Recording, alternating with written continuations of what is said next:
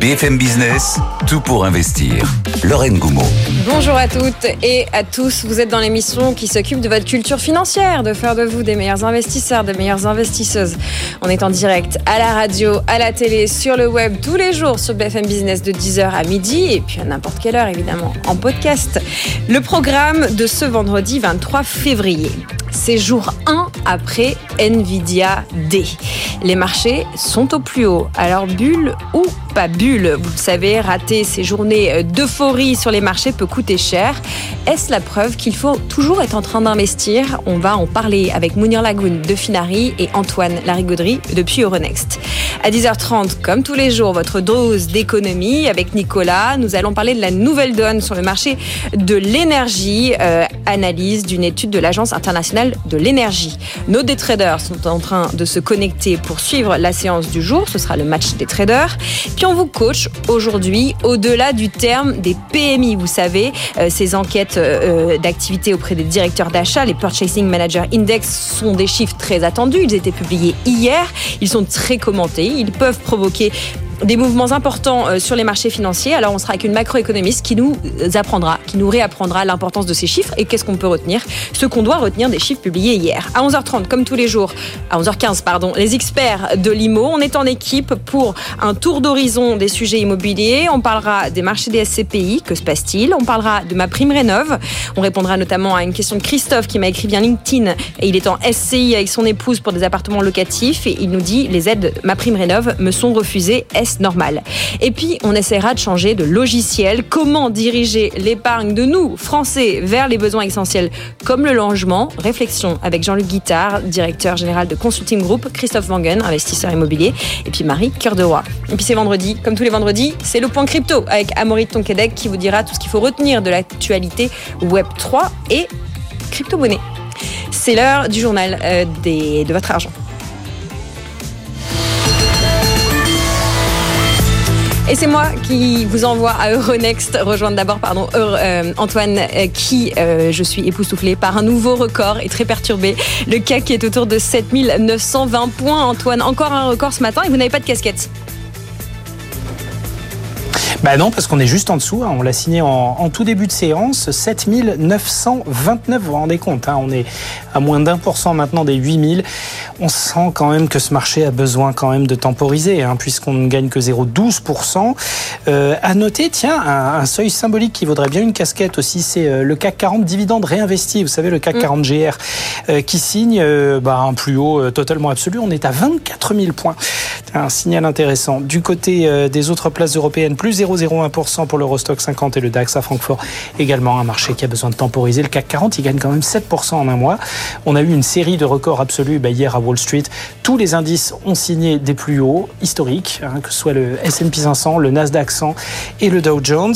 Euh, hier, du côté de Tokyo, c'était la même chose. Tokyo qui cotait pas hein, ce matin pour cause de, jours fériés. Mais enfin, il faut bien prendre acte euh, d'une phase, d'une nouvelle phase peut-être qui s'ouvre sur les marchés et dont ces records absolus euh, sont le reflet. Du côté des valeurs qui sont le plus travaillées ce matin, notez Thales qui gagne 1,2% à 135,85 euros. On a Air Liquide. Alors vraiment le chou des investisseurs. Hein. Deux mm. petites séances de flottement après la très forte hausse initiale. Le titre regagne encore 1,15%, 187,58 euros. On a Capgemini plus 0,77 à 223,20 euros. Puis alors hors indice a signalé la performance majuscule hein, de Fnac Darty plus 8,6% après les résultats, 26,70 euros. Et puis JC Deco plus 5,4%. Goldman Sachs qui passe à l'achat sur la valeur, 19,95 euros à l'instant. Du côté des baisses, on a euh, Newen, moins 2,4% à 22,80 euros. On a tout ce qui est lié à la restauration collective. Euh, regardez, Elior qui perd 2,9% à 2,51. On a euh, Pluxi qui était en forte baisse aussi tout à l'heure. Et puis la plus forte baisse du CAC 40, elle est pour Bouygues, mais enfin pas bien méchante, à hein, moins 1,6%, 34,26 euros. Le CAC donc plus 0,15, on est à 7923 points, donc 5 points sous notre nouveau record absolu signé peu de temps après l'ouverture. Et puis l'euro, 1,08 24 Lorraine.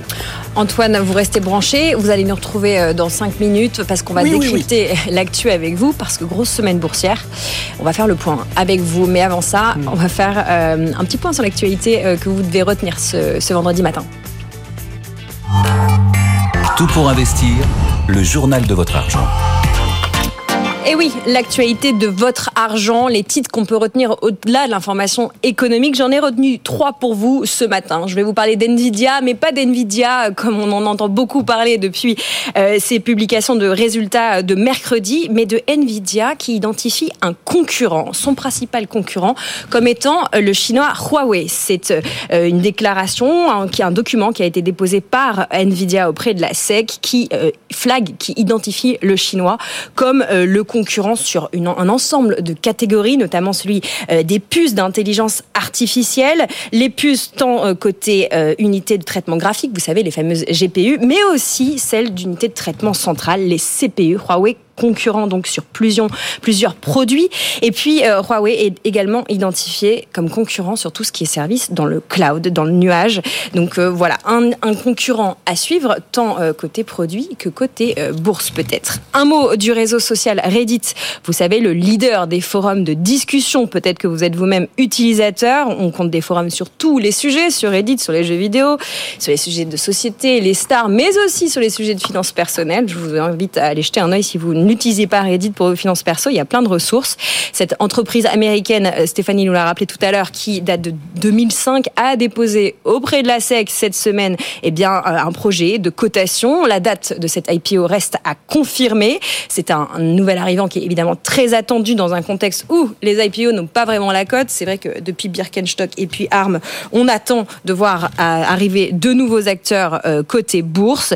Voilà, c'est un gros succès au niveau du public. Reddit, 60 73 millions d'utilisateurs actifs quotidiens, 73 millions, mais aussi 267 millions d'utilisateurs chaque semaine. Voilà, des chiffres qui font évidemment, euh, qui sont à l'image de son succès, mais euh, voilà, on n'est pas sûr euh, de ce que, on sait que ces chiffres de public, ces chiffres de succès auprès de public ne sont pas autant gages de profit, puisque la société n'en dégage toujours pas. Et puis un dernier mot de LVMH, vous l'avez entendu sans doute, qui annonce euh, le lancement d'une nouvelle division divertissement, 22 Mountain Entertainment, pour renforcer euh, le marketing de ses produits phares sous la houlette eh bien, d'Antoine Arnaud, le fils euh, aîné du PDG Bernard Arnaud, et puis Anish Melvani, le DG Amérique du Nord. La nouvelle entité qui est baptisée évidemment en référence à l'adresse du siège, du siège d'LVMH à Paris, Paris, avenue Montaigne, est un partenariat avec une autre entreprise, Superconnector Studio, et les cofondateurs de cette entreprise. Si vous en avez marre d'entendre parler d'NVIDIA, mais que vous voulez quand même aller lire un peu d'informations économiques, je vous renvoie sur notre site BFM Bourse. Je vous renvoie un article de Sabrina Sadgui, ma consoeur, qui a écrit sur Sanofi. Sanofi qui compte mettre en bourse sa branche grand public. Oui, c'était dans l'actu cette semaine. Cette division santé grand public, elle compte des médicaments sans ordonnance comme le Doliprane. Et, eh bien, ça suscite les convoitises de plusieurs fonds d'investissement. Voilà, le géant pharmaceutique français serait dans le viseur de plusieurs grands fonds. Article à retrouver sur BFM Bourse. C'est l'heure d'aller rejoindre nos traders pour faire euh, le point sur la séance en cours côté CAC 40. Tout pour investir. Le match des traders. Le match des traders ce matin, c'est d'une part Jean-Louis Cuissac. Bonjour, cher Jean-Louis, euh, trader pour compte propre chez Personal Finance Conseil. Bonjour, Lorraine. Et puis euh, Dorian qui est au téléphone avec nous, Dorian Abadi de l'équipe Meilleur Taux. Bonjour, cher Dorian. Bonjour Lorraine, bonjour à tous. Bon, on est dans une journée de record qui a bien commencé sur les marchés. On est dans l'euphorie. Quels sont les conseils de bon sens que vous pouvez partager avec nous, cher Jean-Louis, cher Dorian, et puis surtout les niveaux techniques à surveiller dans une journée comme celle-ci, dernière journée ouvrée de la semaine. Euh, Jean-Louis, peut-être pour démarrer. Bah écoutez, je, euh, si j'avais été doué pour ça, je vous aurais bien chanté. Euh, et maintenant, que vais-je faire? Parce que là c'est vrai qu'il y a de quoi se poser beaucoup de questions. On a eu euh, tous les, euh, toutes les annonces euh, les plus importantes. et maintenant, peut-être qu'on va revenir au taux souverain. Peut-être que... alors, on, mais de ce côté-là aussi, c'est un petit peu verrouillé parce que il y a un consensus. On va attendre patiemment juin. et peut-être que même un peu avant, on aura de quoi spéculer positivement en se disant euh, ah ben il va y avoir des, des, une bonne nouvelle donc euh, qui hmm. sera évidemment euh, qui ne sera que du réchauffé mais ça va entretenir peut-être le moral. Alors la chasse aux bonnes affaires c'est difficile, les, marchés sont très calmes en termes de volume mais il y a des valeurs qui bougent beaucoup. Antoine en a cité une tout à l'heure, c'est Fnac, hmm. Darty. Et Fnac, en fait, c'est, elle est un petit peu dégradée, si vous voulez, à l'ouverture. Elle est partie à moins 4 C'est ça qui est. En fait, qu'elle soit plus 8 ou plus 9, mais elle est partie à moins 4% à l'ouverture. Et derrière, elle a repris 13,5%. Et ça, vous voyez, ces, ces mouvements-là sont la caractéristique de, de, des marchés actuels. On observe cela souvent. C'est très perturbant pour euh, les actionnaires qui, euh, quand ils voient que ça part à la baisse, bah, ils se disent bon là, là c'est mort. Et puis voilà, ça rebondit mm. avec une violence terrible. Sur l'indice CAC 40, moi, je suis toujours acheteur, mais bon, euh, l'idée c'est à partir de quand on achète, parce qu'on était verrouillé à la hausse. Verrouillé, ça veut dire pas de retracement significatif. Euh, là, ce matin, je m'étais mis vers 7925. On a fait 26,5, mm. comme par hasard. Et puis, entre 25 et éventuellement jusqu'à 7860, 7880, on peut acheter c'est, si vous voulez, une respiration normale, intraday, euh, avec euh, un maximum de chances de rebondir derrière, donc il n'y aurait pas de souci. Et le, le, le, plus long terme, parce qu'on peut remonter évidemment maintenant un petit peu quand même les niveaux d'alerte, eh bien, euh, ça, on pourra envisager un retournement de tendance sous les 7550. Alors, euh, c'est loin, pas loin, mais bon, c'est normal. Hum. En règle générale, des retracements de 3, 4 pour 4%, euh, ce sont des occasions d'acheter dans une perspective long terme. Donc voilà, on en est là. Euh, tout le monde se dit, ben voilà, qu'est-ce qu'on va faire? Mais c'est ça le, gros problème. L'euro-dollar, il évolue entre 1,07 point bas, 1,0880, et le 1,0880, c'est un niveau que j'ai signalé depuis très longtemps, au-dessus duquel euh, on repasserait dans une dynamique davantage haussière. Pour l'instant, on est dans la neutralité. Dans la neutralité. Bon, Dorian, comment vous réagissez à ce que nous dit euh, Jean-Louis? Bah, effectivement, il y a toujours cette, euh, euphorie hein, qui, euh, qui domine les marchés. Vous l'évoquiez euh, sur votre antenne, une euphorie provoquée hier par les, les résultats exceptionnels de Nvidia. Depuis plusieurs semaines, ce qu'on disait également sur votre antenne, c'est qu'on sent bien que les investisseurs ont d'aller atteindre ce niveau hautement euh, symbolique des 8000 points sur le CAC 40. Certainement pas pour aujourd'hui parce qu'on manque euh, cruellement de, volume. Hein. Voilà, l'euphorie se, se, tasse un petit peu ce matin. On est face à, des variations relativement simples.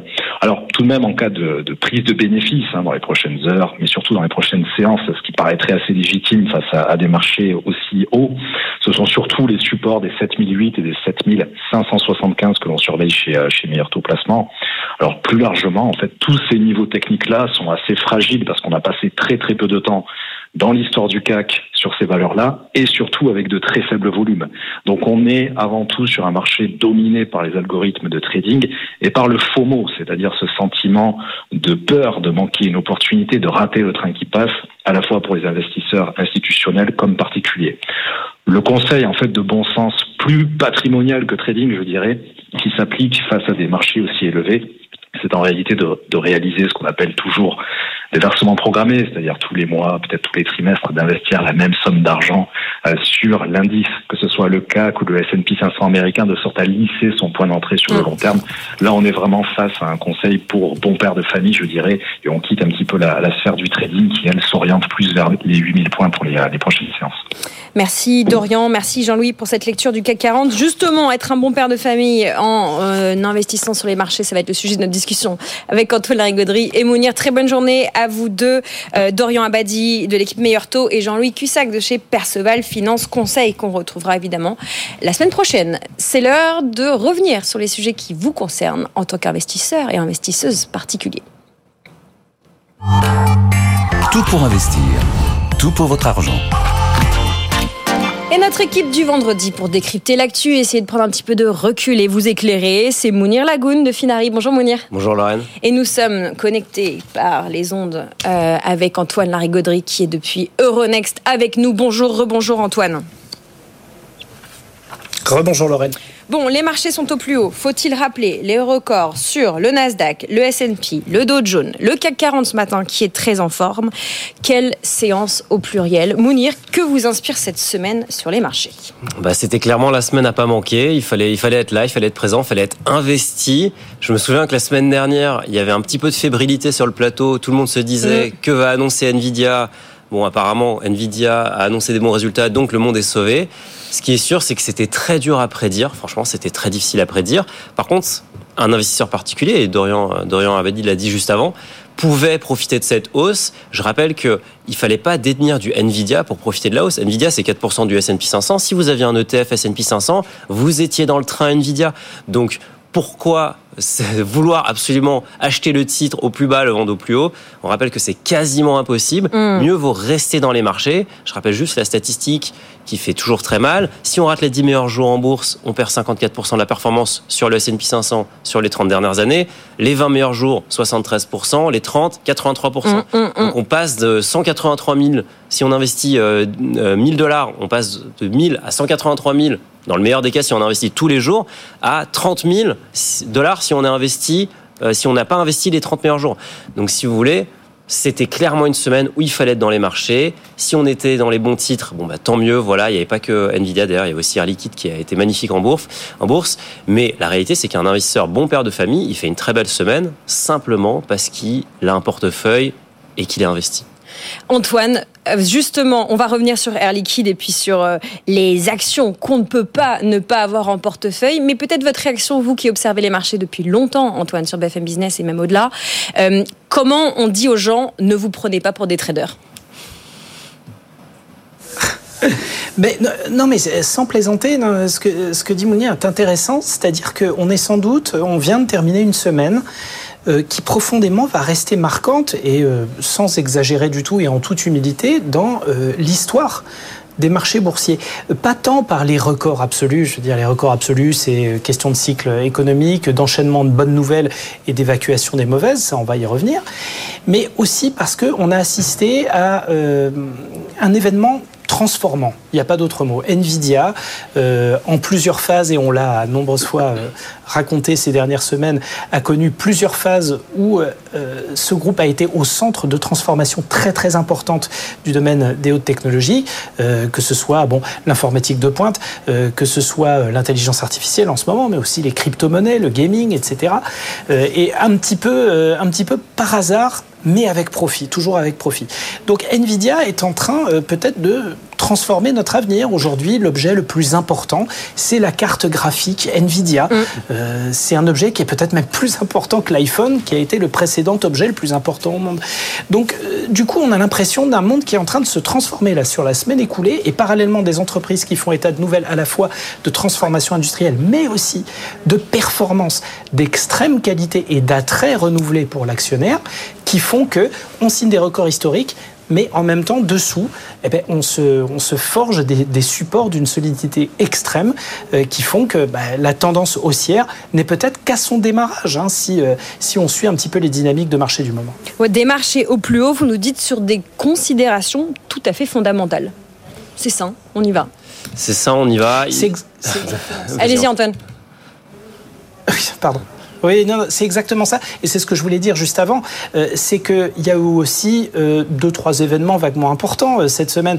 Il y a eu de nouveaux indicateurs économiques passablement mauvais pour l'Allemagne, des inquiétudes concernant l'Europe, des inquiétudes concernant l'inflation qui reste tenace aux États-Unis et on a eu euh, ben, la Fed, les minutes de la dernière réunion de politique monétaire, on a eu des gouverneurs qui se sont exprimés, qui ont dit euh, le combat n'est pas terminé. Et eh ben ça, ces déclarations et ces chiffres, ils sont complètement passés à l'as. On avait Dieu que pour Nvidia, pour les résultats d'entreprise, que ce soit Air Liquide, que ce soit avant LVMH, Stellantis, et c'est ça qui soutient les marchés. Ce sont des raisons fondamentales, mais qui ont attrait finalement au principal catalyseur euh, des marchés du moment, qui sont les entreprises.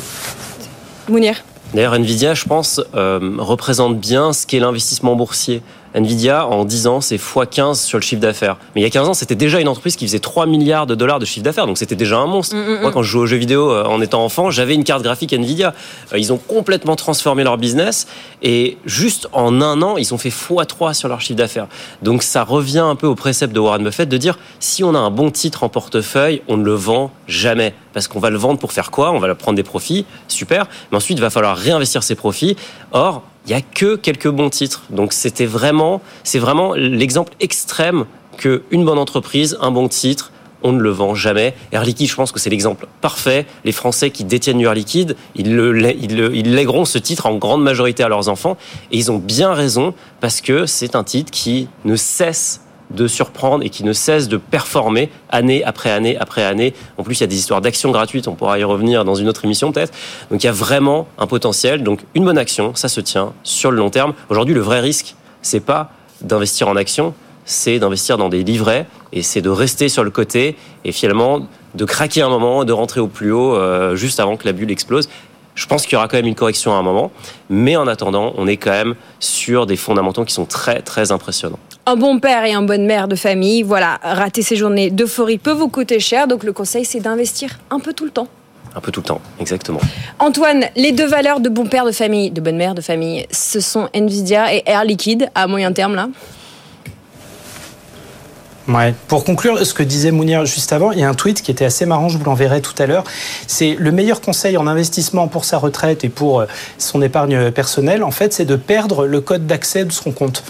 voilà. Donc, on oublie, et ça marche très très bien, vous inquiétez pas. Donc oui, évidemment, les, les, les deux actions du moment, euh, c'est vrai qu'elles sont symptomatiques et elles se ressemblent, alors pas du tout du point de vue du modèle industriel, ni de la taille, ni rien du tout, mm -hmm. mais c'est Air Liquide et Nvidia. Pourquoi?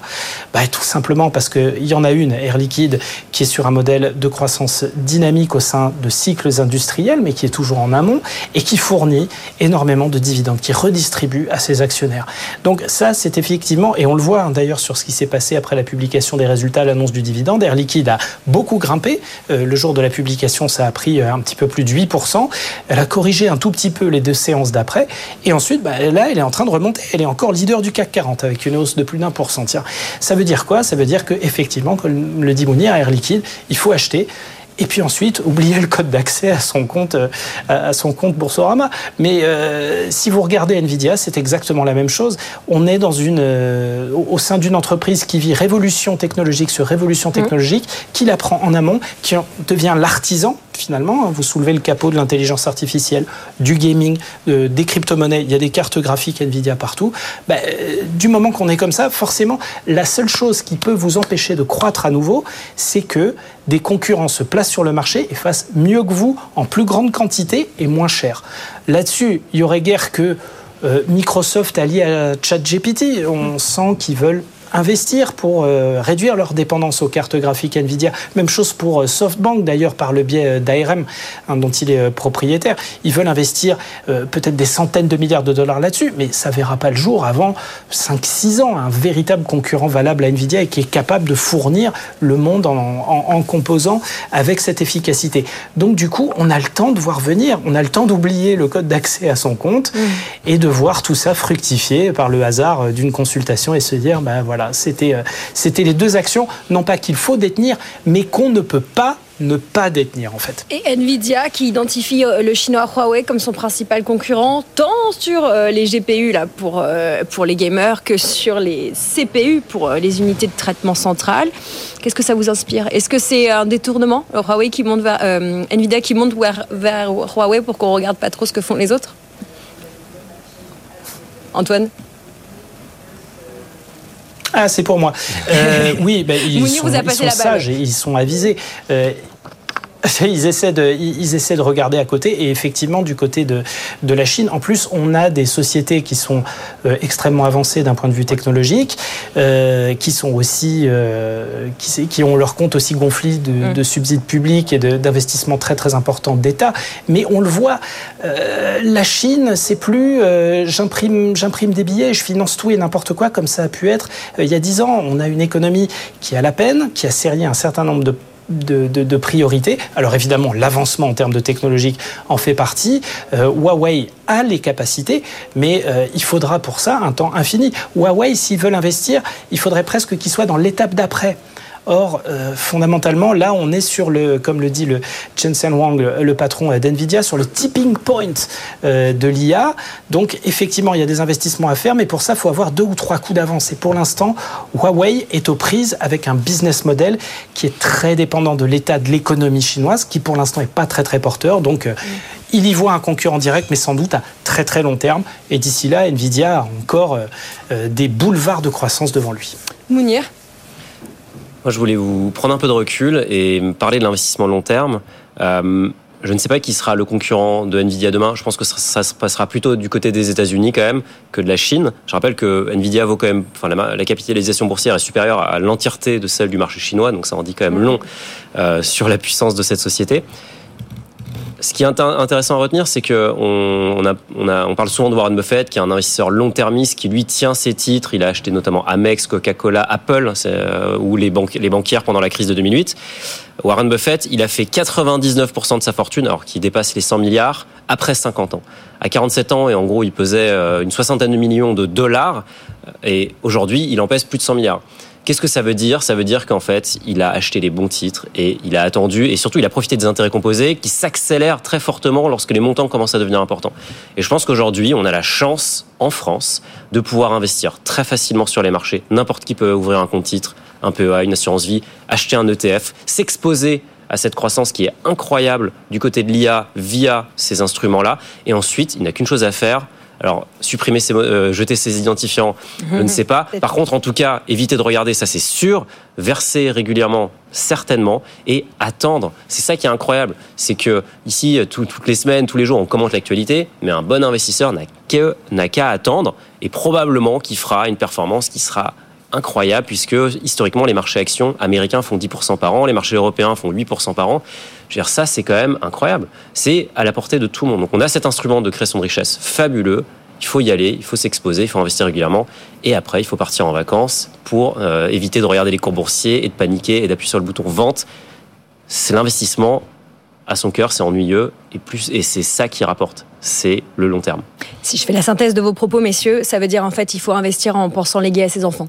Exactement. Voilà le mot de la fin, en bonne mère de famille. Merci beaucoup à tous les deux. Merci Antoine de Très très bonne remarque sur Air Liquide. Air Liquide, il faudrait que ce soit euh, éligible à l'héritage. Hein. Vraiment. Voilà, c'est une mesure qu'on pourra euh, proposer à nos gouvernants. Euh, merci Antoine depuis Euronext qu'on retrouvera dans une heure. On parlera de Reddit, car oui, ça vous concerne en tant qu'investisseur particulier. D'abord parce que c'est une IPO qui peut eh bien, redonner un petit peu de dynamique à un secteur des entrées en bourse qui est un peu ralenti, mais euh, qui pourrait aussi apporter de la dynamique côté crypto. Vous nous expliquerez ça, Antoine, tout à l'heure. Mounir Lagoun, merci beaucoup. de Finari, de son équipe. Une actu Finari, là, pour finir, peut-être? Une actu Finari, bah, écoutez, on continue de développer la chaîne YouTube on poste des contenus indicatifs. Moi, je pense que la clé de l'investissement en France, c'est euh, pas le fait d'épargner. On est très bon pour épargner, c'est juste qu'on sait pas dans quoi épargner. Donc, nous, on travaille sur l'éducation. Et sinon, on vient de lancer une fonctionnalité de budget. Le budget, c'est la base de l'investissement. Une fois qu'on a bien, on a un budget sain, on peut augmenter son taux d'épargne, on peut investir et donc on peut accélérer la création de richesse. Donc si vous voulez suivre votre budget, ça se passe sur Finari. Voilà l'équipe du vendredi et je vous rappelle que l'émission qui vous fait vivre euh, l'ouverture de Wall Street et évidemment ce qui se passe du côté du CAC 40 et des bourses européennes l'après-midi, c'est BFM Bourse avec Guillaume Sommerer, Julie Cohen et puis toute l'équipe à partir de 15h30. Nous allons marquer une petite pub. Nicolas Dose arrive pour nous parler euh, d'un bouleversement du marché de l'énergie. On en parle juste après une petite coupure. À tout de suite. Tout pour investir. Dose d'économie. Comme tous les jours, votre dose avec Nicolas Dose. Bonjour cher Nicolas. Bonjour. Nous allons parler énergie. Peut-être une consolation face au ralentissement de la croissance. Vous nous dites, Nicolas, l'agence... J'essaye de vous consoler en fait. je ne veux pas déprimer, mais bon, j'espère que nos auditeurs non plus. Mais néanmoins, nouvelle. L'Agence internationale de l'énergie s'attend à une baisse de la demande de gaz et de pétrole cette année. Et ça veut dire que les prix vont baisser. C'est obligatoire. Voilà, c'est obligatoire. Si vous avez durablement, pas sur 15 jours, mais durablement une demande qui est inférieure à l'offre, eh bien vous avez forcément à la fin des baisses de prix. Ça veut dire qu'à un moment, euh, pas la semaine prochaine, mais à court terme, moyen terme, eh bien, le consommateur verra sa facture de gaz baisser. Probablement d'ailleurs même peut-être du coup l'électricité, parce que vous savez qu'il y a le phénomène euh, de, fixation du mm. prix au, coût marginal qui pourrait entraîner le prix de l'électricité, et puis verra sa facture de carburant aussi baisser s'il fait le plein de sa voiture. Alors comment l'AIE explique cette situation Il y a des explications évidentes. Euh, le consommateur chinois n'est pas de retour. Non. Tout le monde disait qu'il allait revenir, il n'est pas encore revenu. Il y a aussi un autre euh, phénomène, c'est qu'il y a les pays de l'OPEP qui effectivement ont, mis des limites et même des réductions de production de pétrole quotidienne, sauf qu'il y a des pays hors OPEP qui continuent d'augmenter leur production. Et pas des petits, les États-Unis, le Brésil, le Canada, même le Guyana, ce qui veut dire que vous avez une offre qui est, qui est soutenue, qui est éventuellement dans le Et puis il y a deux phénomènes nouveaux. Euh, d'après l'AIE, il y a l'impact de l'essor des énergies renouvelables. On avait rarement tendance à mettre ces éléments-là dans l'observation du marché euh, de la demande énergétique, et également euh, un effet lié à la transition écologique, puisque ben, petit à petit, le moteur thermique s'efface pour du moteur électrique. Voilà. Mm. Donc les choses finissent par se voir. Donc la baisse des prix du gaz et baisse des prix du pétrole est quelque chose qui sera parfaitement cohérent. Et d'ailleurs en plus, on se pensait que le, le choc sur le commerce mondial qui est lié aux tensions en mer Rouge, ça allait pro- probablement provoquer une hausse de prix et notamment assez rapidement une hausse de prix sur le baril de pétrole. Pour l'instant, cette hausse de prix, on ne l'a pas vue. Voilà. Voilà, la transition verte qui se lit, qui se voit dans les chiffres. Alors certains analystes s'attendent même à ce que la demande de gaz recule de manière évidente, inexorable. Inexorable et définitive. Et c'est une étude que j'ai trouvée intéressante qui a été publiée par Shell, qui fait un scénario. Shell nous dit le pic gazier en Europe, il a été passé. Ça veut dire que euh, leur pari, c'est que jamais, au grand jamais, on retrouvera les consommations de gaz d'antan, d'avant et d'avant Covid. Et ils, ils estiment qu'aux États-Unis, le pic gazier, c'est pour les années 30 et que pour le reste du monde, c'est pour les années 40. Et c'est là, effectivement, et vous l'avez dit euh, en, me relançant à l'instant, que j'ai trouvé que le sujet méritait qu'on parce que une prévision de euh, d'offre-demande de la part de l'AIE, il y en a régulièrement. Ouais. Je trouve intéressant qu'on regarde finalement la demande d'énergie et que parmi les éléments explicatifs, ce soit pas simplement ben, la réaction normale à un ralentissement économique, voire une récession dans certaines, dans certaines parties du monde, mais pour la première fois, l'AIE considère qu'on peut attribuer une partie de ce ralentissement de la demande aux effets de la transition verte. C'est-à-dire que La transition verte, dont on parle constamment, on commence à la voir aujourd'hui dans les grands équilibres offre-demande. C'est à ce titre-là que j'ai trouvé que le sujet a été intéressant aujourd'hui. Bon, parce que vous nous dites, c'est que finalement la récession a du bon. C'est une manière un petit peu too much de caricaturer. Mais oui, de toute façon, le marché de l'énergie, euh, c'est vraiment le juge de paix, le révélateur le plus puissant de l'état de santé de l'économie mondiale. Il y a une formule, mais elle est vraie en plus. On dit l'économie, c'est quoi? L'économie, c'est de l'énergie transformée. L'économie, c'est de l'énergie transformée. Alors oui, je peux vous dire finalement que c'est plutôt une bonne nouvelle pour nous. Si euh, l'énergie, les prix de l'énergie baissent, ben, ça fait plus de pouvoir d'achat. Si les prix de l'énergie baissent durablement, ça va faire reculer l'inflation. Et automatiquement, ça va précipiter les décisions de la Banque Centrale Européenne de baisser ses taux. Et donc, à terme, ça veut dire que vous aurez individuellement des crédits meilleur marché auprès de votre banquier. Il n'y a pas de doute là-dessus. Si l'énergie baisse, ça veut dire qu'on améliore mécaniquement notre fameuse balance commerciale, puisqu'une grande partie, à peu près presque la moitié du déficit commercial tous les ans, c'est la facture énergétique. D'une certaine manière, on peut dire que la récession a du bon euh, si on, pousse le curseur un peu plus loin. Alors attention, parce que l'énergie baisse, c'est très bien, mais si l'énergie fossile baisse trop, baisse trop, baisse trop, ça finit à l'inverse par être un frein ou une désincitation à vouloir trouver des solutions alternatives. Donc après, vous dire qu'elle serait... Pas qu'elle le- devienne trop, trop, trop cheap, trop euh, abordable. L'énergie fossile, trop bon marché. Quand euh, on est tombé au moment de Covid à, à 27 dollars le baril de pétrole, je peux vous assurer que ça donne envie de personne de trouver des solutions alternatives, que ce soit pour faire voler des avions avec autre chose ou de transformer euh, radicalement le parc automobile. Donc il y a une sorte d'équilibre qui n'est pas évident d'ailleurs à, à- à déterminer précisément. Voilà, alors on se parle, hein, le, le Brent de mer du Nord est autour 83. de 82, juste en 82, ben voilà, il était 83, euh, 40 je crois cette nuit. et le brut léger américain autour de 78. Voilà, merci beaucoup Nicolas pour cette dose d'énergie verte. Vous l'entendez, la transition verte qui se voit dans les chiffres. Une étude de l'Agence internationale de l'énergie qui s'attend à une baisse de la demande de gaz et de pétrole. On va s'occuper de votre portefeuille d'investissement maintenant. Tout pour investir. En portefeuille. Dans le portefeuille d'Antoine Fraisse-Soulier, bonjour Antoine. Bonjour. de l'équipe Itoro, responsable de l'analyse euh, des marchés. On va faire un point sur quelques valeurs avec vous qu'il faut avoir ou pas en portefeuille. On va commencer sur la Fnac, Fnac, le groupe Fnac. Fnac Darty, oui. Alors euh, effectivement, ce matin, euh, très forte progression hein, du, du titre, hein, qui prend quasiment 10% euh, depuis l'ouverture. Faut remettre dans son contexte, Fnac Darty, c'est un titre qui sous-performe depuis plusieurs années. Euh, on était au contact des plus bas historiques euh, sous les 20 euros, donc là on repasse au-dessus largement. Euh, les résultats ne sont pas excellents, euh, loin de là, puisqu'on a le résultat opérationnel qui baisse, Euh, le chiffre d'affaires qui a baissé aussi par rapport à 2022, euh, dû essentiellement euh, à la baisse de l'activité en Espagne, hein, qui est quand même un gros marché pour euh, Fnac Darty, ça a baissé, et euh, Nature et Découverte aussi, euh, qui, euh, qui a, dont l'activité a baissé. En revanche, pourquoi euh, ça progresse fortement aujourd'hui C'est la génération de cash flow qui a rassuré les investisseurs. C'est vrai que l'année dernière, c'était un flux euh, de trésorerie négatif. Maintenant, ça redevient positif à plus 180 millions, euh, plus 500 millions sur 4 ans euh, probablement. Et ça, ça rassure les investisseurs puisque Fnac Darty générait euh, pas de, de, de, de- cash flow. Donc voilà, maintenant, on a un titre qui est peu cher, hein, qui paie moins de 10 fois les bénéfices. Donc euh, vraiment, c'est quand même une valeur décotée, valeur value par excellence. Elle reprend un peu le, le train en marche euh, de la forte hausse, hein, puisque le CAC est au plus haut historique, je vous rappelle. Voilà, le point sur Fnac Darty à suivre. Euh, un mot d'accord. Oui. On en a parlé très rapidement cette Mhm. semaine. On y revient avec vous en ce vendredi matin. Oui, oui, je voulais revenir sur Accor parce qu'Accor, euh, mine de rien, aussi a, a publié de, pour le coup de très bons résultats euh, et l'action euh, a s'est envolée hein, puisqu'elle prend 10% sur la semaine et elle revient à ses niveaux pré-Covid. Donc on est sur les niveaux de mars 2020. Euh, c'est assez rare que les valeurs n'aient pas dépassé ce, ce niveau sur la côte parisienne. Alors les résultats, c'est une, une hausse du bénéfice net de 50%, également résultat opérationnel hausse de 50%. Euh, donc Accor profite vraiment euh, du dynamisme euh, du tourisme et de la du retour progressif des voyages d'affaires, hein, les voyages d'affaires qui avaient vraiment baissé pendant le, Covid. Là, on a, un retour.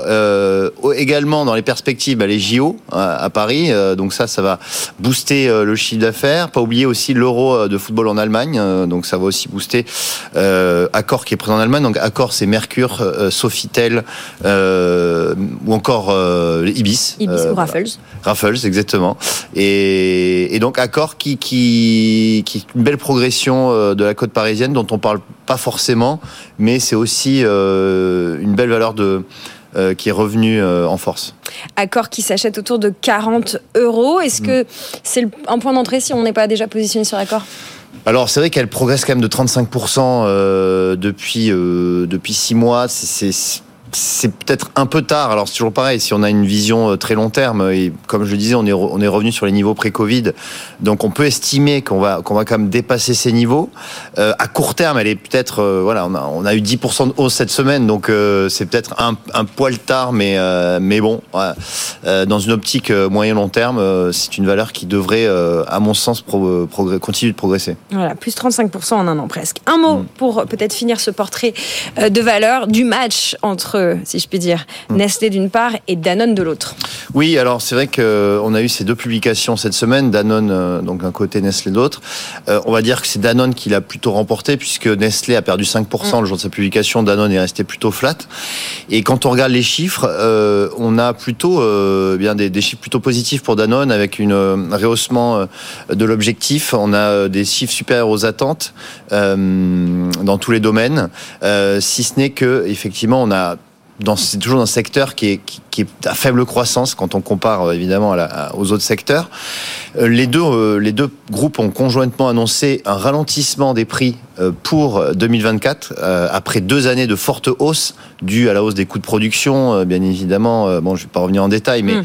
euh, on a eu ben, le fret qui a, vach- qui a beaucoup augmenté, le, les, le, beaucoup de matières premières qui ont augmenté, ce qui fait que les coûts de production sont revenus en hausse pour ces deux groupes.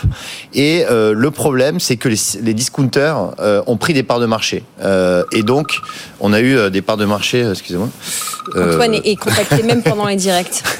et du coup, donc, Les on- discounters ont pris des parts de marché, ce qui évidemment impacte des groupes comme Danone et Nestlé. Voilà, exactement. Et donc, ils sont obligés de baisser leur prix pour récupérer quelque part de marché. Et donc, et donc ça, ça va jouer forcément sur les marges, évidemment. Ce qui fait que c'est pas des titres qui, progressent fortement, hein, notamment Nestlé, hein, qui est au plus bas depuis deux ans en bourse. Euh, mais Danone s'en est mieux sorti euh, pro- euh, potentiellement. Danone qui est partenaire officiel aussi de, des, JO, qui, qui va améliorer sa- son image de marque probablement. Si les JO se passent bien. si les JO se passent bien, Bien sûr. effectivement. On ne peut que souhaiter cela, évidemment. Allez, un dernier mot sur Nvidia, parce qu'en Mm. arrivant, vous me disiez si, si, si, je veux parler de Nvidia. Votre regard euh, de peut-être bon père de famille sur euh, cette euh, Alors, je ne sais pas si c'est un bon père de famille qui, qui achèterait aujourd'hui Nvidia. Euh, J'ai deux chiffres euh, qui m'ont euh, marqué. C'est 277 milliards. C'est la, la hausse de la capitalisation euh, de Nvidia en une seule séance. Donc, c'est jamais arrivé. Euh, c'est euh, c'est à peu près euh, Airbus et, euh, et Safran cumulés. Et aussi, c'est le volume moyen de transaction. Euh, je ne sais pas si vous en avez parlé sur cette chaîne, mais c'est 60 milliards de dollars en une seule séance. Mm, mm. Ça représente euh, un mois euh, d'échange sur le sur le CAC 40. En fait, c'est considérable. Euh, on revient euh, sur les niveaux de 2000 en fait on a eu euh, cette exubérance un petit peu sur les valeurs tech alors là c'est quand même justifié puisqu'on a une hausse de 400% par exemple sur le, le- les data centers. Enfin, on a vraiment des chiffres qui sont quand même considérables. Ceci étant, c'est quand même euh, assez euh, euh, fort. Enfin, c'est euh, on est euh, aujourd'hui, c'est-à-dire je ne conseillerais pas d'acheter Nvidia sur les cours actuels, euh, évidemment. Après une hausse de 16% euh, et une hausse de quasiment 300% en un an, donc euh, jusqu'où ça va s'arrêter, on ne sait pas, mais attention. En tout cas, Antoine Larigauderie depuis Euronext ce matin nous disait oui, euh, les marchés sont au plus haut, mais euh, si on prend, euh, si on sort de Nvidia, globalement, les considérations sont, on est sur des fondamentaux. Est-ce qu'au-delà d'Nvidia, vous êtes, vous évoquiez 2000, euh, bon, on- bulle ou pas bulle? Bah, c'est pas la. Moi, j'irai pas bulle. J'irai pas que ce soit dans une bulle, euh, puisqu'on a euh, derrière des profits euh, et des augmentations sensibles des chiffres d'affaires, des résultats nets, etc. Ceci étant, la, la, la hausse fulgurante qu'on voit peut nous dire que on est peut-être à moyen terme sur un plus haut, qu'on pourrait avoir des corrections, mais euh, qu'on va pas éclater une bulle comme on a eu en, en 2000. Euh, on n'est pas du tout dans les mêmes la même configura- euh, pardon, configuration. ouais. Euh, par conséquent, euh, je dirais attention, une correction est tout à fait probable euh, au courant de l'année. Euh, ce sera un bon, un bon moyen d'entrer euh, sur la valeur pour ceux qui ne sont pas dessus. Euh, Aujourd'hui, entrer sur les cours actuels, ça paraît quand même compliqué. Voilà, ce qu'on peut dire évidemment euh, dans le cadre de l'actualité économique et médiatique au quotidien dans cette émission, évidemment, euh, tout investissement comporte des risques. C'est à vous de faire vos devoirs. On n'est pas euh, là pour vous donner des recommandations d'investissement, mais pour essayer de voilà décortiquer ce qu'on peut euh, décortiquer de l'actualité économique et des entreprises. Merci beaucoup Antoine Fraissoulier de l'équipe Itoro d'être avec nous. On va continuer à s'occuper de votre culture financière. Hier soir, hier a été publié pas mal de PMI. On connaît les PMI, on aime bien les commenter sur cette chaîne, on aime bien les expliquer, mais on va faire ça avec encore plus de pédagogie avec Nathalie Benatia, macroéconomiste chez BNP Paribas Asset Management, justement pour comprendre pourquoi nous, ultimement, ces chiffres, ils nous concernent en tant qu'investisseurs et investisseuses. À tout de suite. Tout pour investir, le coach. Alors déjà, c'est la coach. Et c'est Nathalie Benatia. Bonjour Nathalie. Bonjour. Vous êtes une des voix qui passe chez Marc Fiorentino dans son émission C'est votre argent de temps en temps. Vous nous faites la grâce de venir nous éclairer dans cette émission, Nathalie. Vous êtes macroéconomiste chez BNP euh, Paribas Asset Management. On va parler PMI avec vous. On va zoomer sur ces chiffres qui évidemment viennent euh, rythmer l'actualité économique. Ces indicateurs, ils ont été euh, publiés hier, jeudi. On va faire le petit point sur évidemment ce qu'il faut retenir de cette publication, mais on va euh, faire un petit cours d'économie finalement et expliquer ce que c'est que ces PMI, comment il faut les lire, pourquoi on les lit, depuis combien de temps et pourquoi ça nous concerne. Voilà, en tant qu'investisseur, je veux Très dire, bien, très bien. particulier. Bon, d'abord, peut-être à chaud, euh, les indicateurs d'hier en, en résumé, que faut-il retenir des publications? En résumé, des, des données qui vont un petit, un petit peu dans tous les sens, mais qui finalement confirment qu'on a une économie de la zone euro qui semble remonter un tout petit peu la pente. Des services, un secteur des services qui se tient toujours mieux que le secteur manufacturier, et une économie allemande qui, malheureusement, notamment l'industrie allemande, continue à, à descendre euh, la pente. Bon, voilà, euh, la zone euro et l'Angleterre commencent à rebondir, l'Allemagne pas trop, et surtout, euh, bon, quand même plutôt encourageant, les signaux qu'il faut retenir, euh, on n'a pas l'impression que tout le monde est en panique ce matin. Non, non, absolument pas. C'est une enquête qui a été plutôt bien prise par les, par les marchés, puisque c'était, encore une fois, légèrement supérieur aux attentes. Alors après, les, les PMI, on va en reparler, c'est une enquête de conjoncture faite auprès des, des entreprises. On peut se demander comment les économistes peuvent prévoir le résultat d'une enquête. C'est toujours un petit, peu, un petit peu étonnant de voir les marchés souvent réagir non pas au chiffre lui-même, mais à la différence avec le chiffre qui était, qui était prévu. Bon, on va soulever euh, le capot de ces PMI bon, pour Purchasing Manager Index. C'est une étude, vous nous le rappelez, qui vient consulter qui et tous les combien? Alors, tous les mois.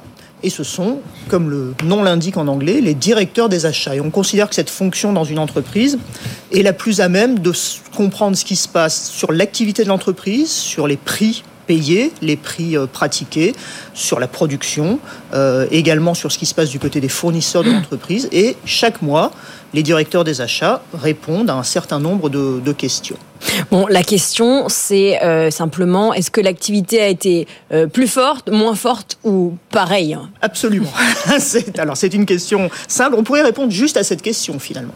Mais en fait, la, le chiffre qui va paraître sur les écrans, le chiffre euh, principal, l'indice, c'est la, la, résultante des réponses aux différentes sous-questions pondéré, euh, en général de façon euh, égale entre les, différentes questions, et ça nous donne cet indice. Donc c'est un peu plus qu'un indicateur de, sentiment, mais malgré tout, même si ce sont des chiffres, même si on va regarder parfois derrière la virgule, si on est plus élevé ou, moins élevé, ça reste euh, ben, un homme, une femme qui répond. Bon, un chiffre qui varie en, théorie entre 0 et 100. Quand ça va plutôt bien, euh, c'est au-dessus de 50. Quand c'est en dessous, c'est que ça va moins bien. Pour résumer en grande ligne, pardon, faire un exercice de, de, comment dire, de démocratisation. On dit souvent en parlant des PMI que ce sont des indicateurs avancés. Qu'est-ce que ça signifie avancer Alors, c'est un petit peu abusif en, ce qui concerne les PMI, puisque, vous l'avez rappelé, le directeur des achats répond à la question est-ce que l'activité a été plus forte Là, en l'occurrence, pour les chiffres qui viennent de, sortir, est-ce que l'activité a été plus forte en février qu'en janvier? Et ces chiffres viennent de sortir. D'ailleurs, hier, on a eu ce qu'on appelle les estimations préliminaires, le flash PMI. En fait, la, société qui publie cette enquête a décidé de publier euh, le résultat une fois qu'elle a 85 à 90% des réponses. Donc on peut penser que... C'est un peu comme la sortie des urnes euh, à 19h avant 20h. C'est ça et ça marche à peu près, ça marche, ça marche aussi bien finalement. Euh, donc indicateur avancé parce qu'en fait il paraît très tôt dans le mois, c'est un des premiers indicateurs qui, qui paraît. Hier on était le 22 février, on a eu les résultats pour février. Mhm. Un bémol toutefois, pendant longtemps ça a été vrai, c'était vraiment le premier indicateur à être disponible. Euh, hier, en même temps que les PMI, on a eu le climat des affaires mesuré par l'INSEE en France et aujourd'hui euh, le climat des affaires mesuré par l'indice euh, IFO en Allemagne. Cette semaine a été très très au rythme d'NVIDIA. Mhm. On a l'impression que vraiment c'était tout ce qu'il suffisait de regarder. D'ailleurs, on se demande à quoi ça sert d'avoir un portefeuille diversifié quand on voit les, performances d'NVIDIA. Néanmoins, pour tous ceux et celles qui ont pris le temps de regarder autre chose que ce que faisait NVIDIA avant mercredi, puis après mercredi, expliquez-nous comment on digère ces informations très macro hein, euh, et comment nous, investisseurs particuliers, investisseurs du quotidien, c'est important de les regarder quand même. Alors effectivement, je dois avouer que je suis un petit peu déçu, entre guillemets, de la quasi-absence de réaction des marchés financiers à ces publications, puisque, et ça a été vrai pour tout le mois de février, ce qui a compté, ce sont les résultats des entreprises pour la bourse c'est plutôt une bonne nouvelle que les investisseurs s'intéressent aux fondamentaux de mm. l'entreprise. Mais si on est un investisseur macro, on va regarder le cycle économique et ces indicateurs bah, sont une première indication du, cycle économique, d'une part. Et puis, bah, alors, on a beaucoup d'indicateurs, on ne l'a pas précisé, mais cette enquête est menée dans 40 pays, aussi bien des économies développées que des économies émergentes. Ça veut dire qu'on peut faire des beaux tableaux, qu'on a une idée de la croissance mondiale. Et puis, si on creuse un petit peu, on peut aussi faire, euh, on peut établir une corrélation, une relation entre ces indicateurs et par exemple les perspectives bénéficiaires des, entreprises, bien sûr au niveau agrégé. Ils sont attendus, ils sont normalement plus commentés, je dirais, que cette semaine de février. Il faut tout de même le dire, y compris sur cette antenne. Ils peuvent provoquer des mouvements importants sur les marchés. Est-ce que vous pouvez nous donner un exemple sur l'horizon de temps qui vous plaira? Euh, La dernière fois où ces PMI, ils ont fait vraiment bouger les choses dans une ère pré-NVIDIA. oui, oui, dans une ère pré-NVIDIA, bah, tout simplement à la, en tout début d'année, hein, où on était vraiment sur les marchés financiers et sur les actions dans une optique où on ne regardait, on n'imaginait que ce qu'allaient faire les banques centrales. Les banques centrales s'intéressent à l'inflation, mm. et d'ailleurs il y a des, des sous-indices qui concernent l'inflation dans ces enquêtes PMI. Les banques centrales s'intéressent à la croissance, et donc quand on a vu les, les PMI euh, surprendre un petit peu à la à la hausse, si je ne, m'abuse, en, janvier, on s'est dit, ah ben voilà, peut-être que les banques centrales ne vont pas baisser aussi vite leur taux d'intérêt que ce qui était anticipé. C'est la, c'est la morale jusqu'à présent de janvier-février. Les investisseurs ont eu tendance à repousser le moment auquel ils attendent la première baisse des, des taux. Justement, la Fed aussi euh, était censé être attendu cette semaine puisqu'on a eu des minutes euh, qui sont pas tout à fait passées à la trappe, faut pas exagérer, mais petit petit rafraîchissement, rafraîchissement de, de, de mémoire. Euh, Nathalie, est-ce que vous pouvez nous résumer ce qu'il fallait retenir de ce que la Fed a euh, communiqué cette semaine? Eh bien, la Fed a communiqué ce que tous les membres de, du, du, du, FOMC, du comité de politique monétaire de la Fed, communiquent depuis la, la mi-décembre, où il y a eu cette excitation des, des investisseurs on a tout ce qu'il faut pour patienter et on va sans doute patienter. Voilà, patience finalement, ce sera euh, le mot euh, clé euh, qui deviendra plus évident peut-être quand on se sera calmé de l'euphorie. Nvidia, votre regard macro mm -hmm. économique, économique sur justement Nvidia et cette semaine de marché, est-ce que vous pouvez nous dire peut-être un conseil d'hygiène financière, de l'expérience aidant, votre expérience aidant et votre regard vraiment voilà économique sur une semaine comme ça. Qu'est-ce qu'on peut conseiller aux épargnants et aux investisseurs Alors c'est toujours compliqué, comme vous l'avez souligné, c'est Nvidia et les la tech en, en général qui, qui, concentre toute l'attention, bah, il y a un vieux conseil hein, qui est de ne pas mettre tous ses œufs dans le même panier. Je crois qu'il faut que ça reste valable et qu'il faut surtout dans ces moments où on a eu cette, euh, cette envolée des, des valeurs technologiques. Mais c'est vrai que c'est perturbant justement pour les, les gens, les macroéconomistes, les stratégistes qui ont ce qu'on qui ont ce qu'on appelle une approche top-down, c'est-à-dire qu'on essaye de se mettre en haut, de regarder le cycle économique et de d'imaginer ce qui peut se passer sur les marchés. Et c'est vrai qu'en ce moment, c'est plutôt les, sélectionneurs d'actions qui, quand ils font la bonne sélection, euh, ont, des, ont des performances euh, remarquables. Donc patience là aussi peut-être? Patience, voilà. Le mot de la fin, patience. Merci beaucoup, Nathalie Merci. Benatia, macroéconomiste chez BNP Paribas Asset Management. Merci pour votre, euh, votre euh, pédagogie. Euh, c'est bien parfois de revenir à la définition des mots qu'on utilise au quotidien. Ça marche en économie, mais ça marche aussi dans la vraie vie d'ailleurs. Merci beaucoup Nathalie. Vous restez avec nous, on marque une petite pub et puis après on revient pour faire le point sur l'actualité éco avec Stéphanie Colo. On ira faire le point euh, sur la séance en cours côté CAC 40. On parlera de Reddit, vous savez qui prépare une entrée en bourse. Qu'est-ce que ça signifie pour nous? Et puis après c'est l'immobilier. Alors là, gros programme immobilier, une demi-heure pour euh, décrypter les sujets de la semaine et puis on finira par une petite touche de crypto juste après cette pub. À tout de suite. Pour investir sur BFM Business.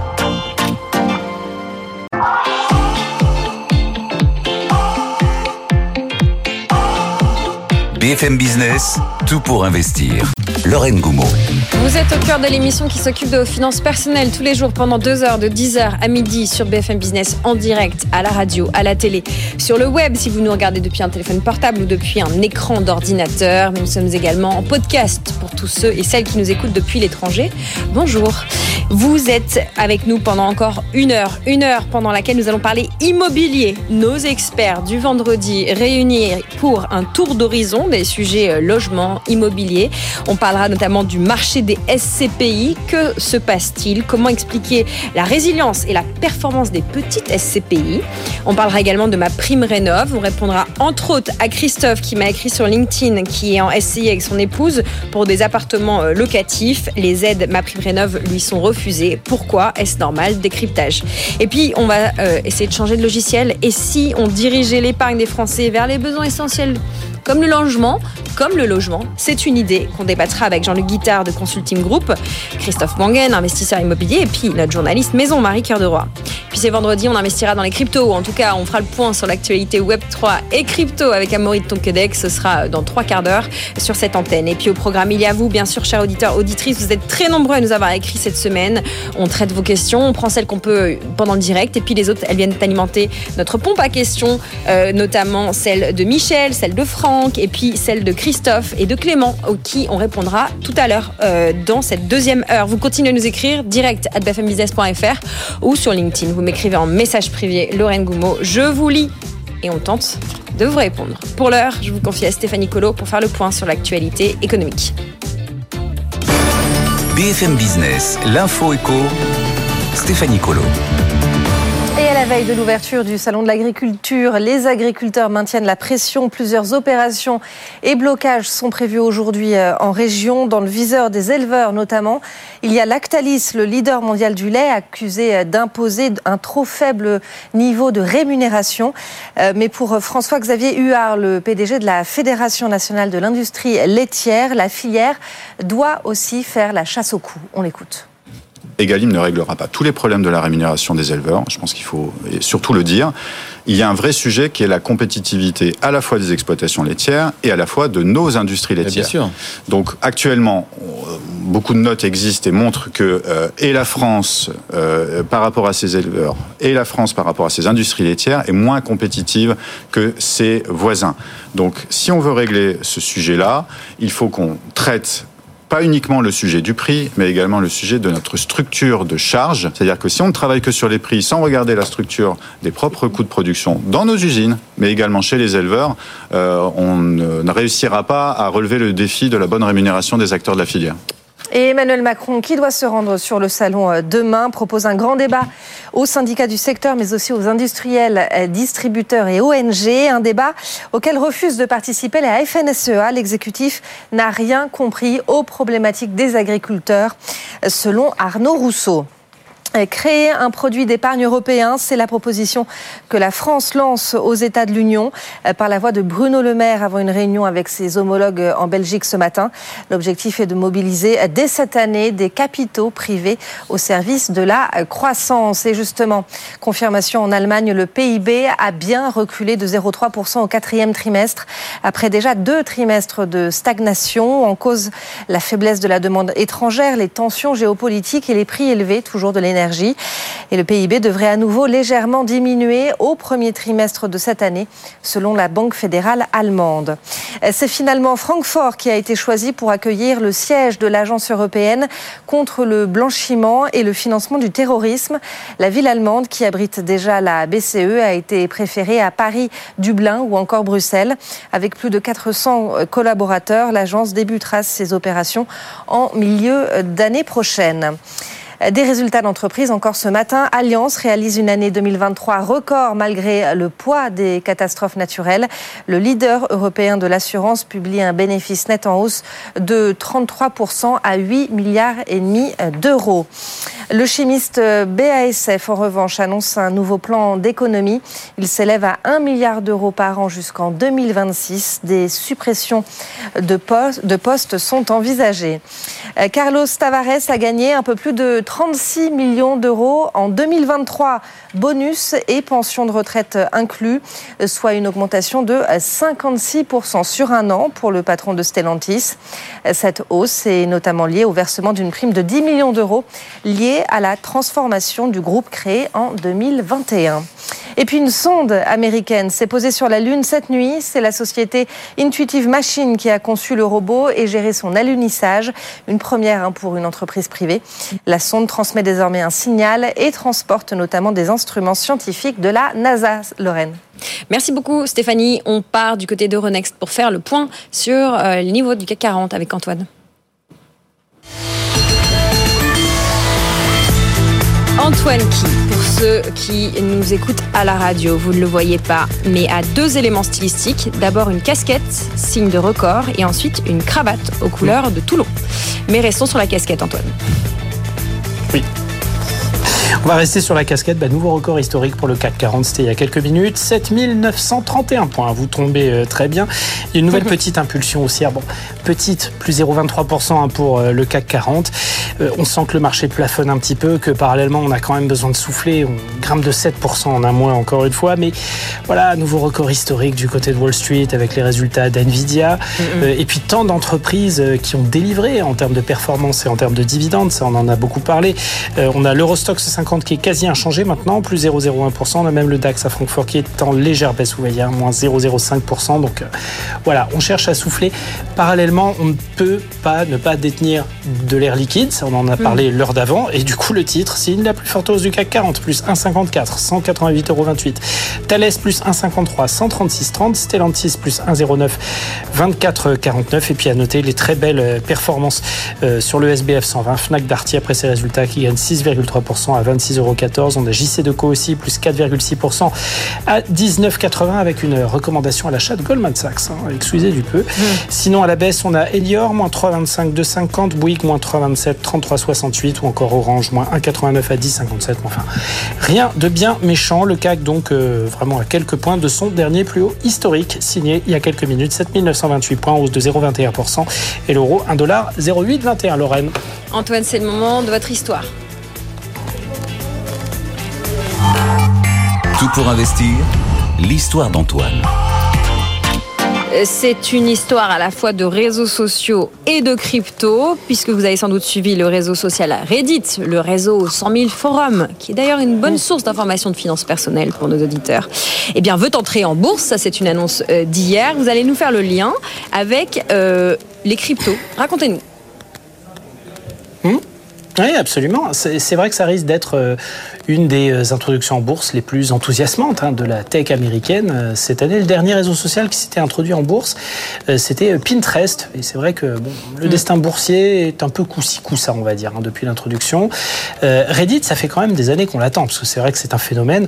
Et la bourse a de l'appétit hein, pour ce genre d'objet et veut sa part du gâteau. En fait, alors mm. c'est vrai que c'est un réseau social, mais avant tout, ce sont des dynamiques communautaires dans les réseaux sociaux. Mm. Euh, ça a un impact absolument faramineux sur le marché pub, sur celui des données, bien évidemment. Ils ont d'ailleurs signé un accord de partage des données avec Google. Et euh, avec euh, Reddit, on est en plein dedans, hein, puisque le réseau est vraiment axé sur les forums de discussion. Mais mm. ça pourrait aussi avoir une résonance forte du côté des cryptos. Alors, il faut savoir que Reddit avait créé son propre token maison hein, il y a quelques années. Il s'appelait Moon. Et il était au centre, ben, en fait, d'un système de récompense pour les abonnés à Reddit euh, afin de les inciter aux interactions, aux commentaires, au partage d'informations. Et puis bon, bah, il n'y a pas trop eu de succès. Hein. Le truc était un peu compliqué euh, à évaluer, pas assez de valeur créée hein, si, on, si on regarde d'un point de vue d'entreprise. Euh, Reddit avait un petit peu plié les à ce niveau-là, cédé cette toute petite crypto à d'autres investisseurs. Hein. Elle cote encore, mais bon, c'est quelques fractions de cent. C'est très anecdotique. En revanche, Reddit l'a annoncé hier en même temps que son introduction en bourse, le groupe a utilisé une partie de son excédent de trésorerie pour racheter des bitcoins, des Ethers et des polygones.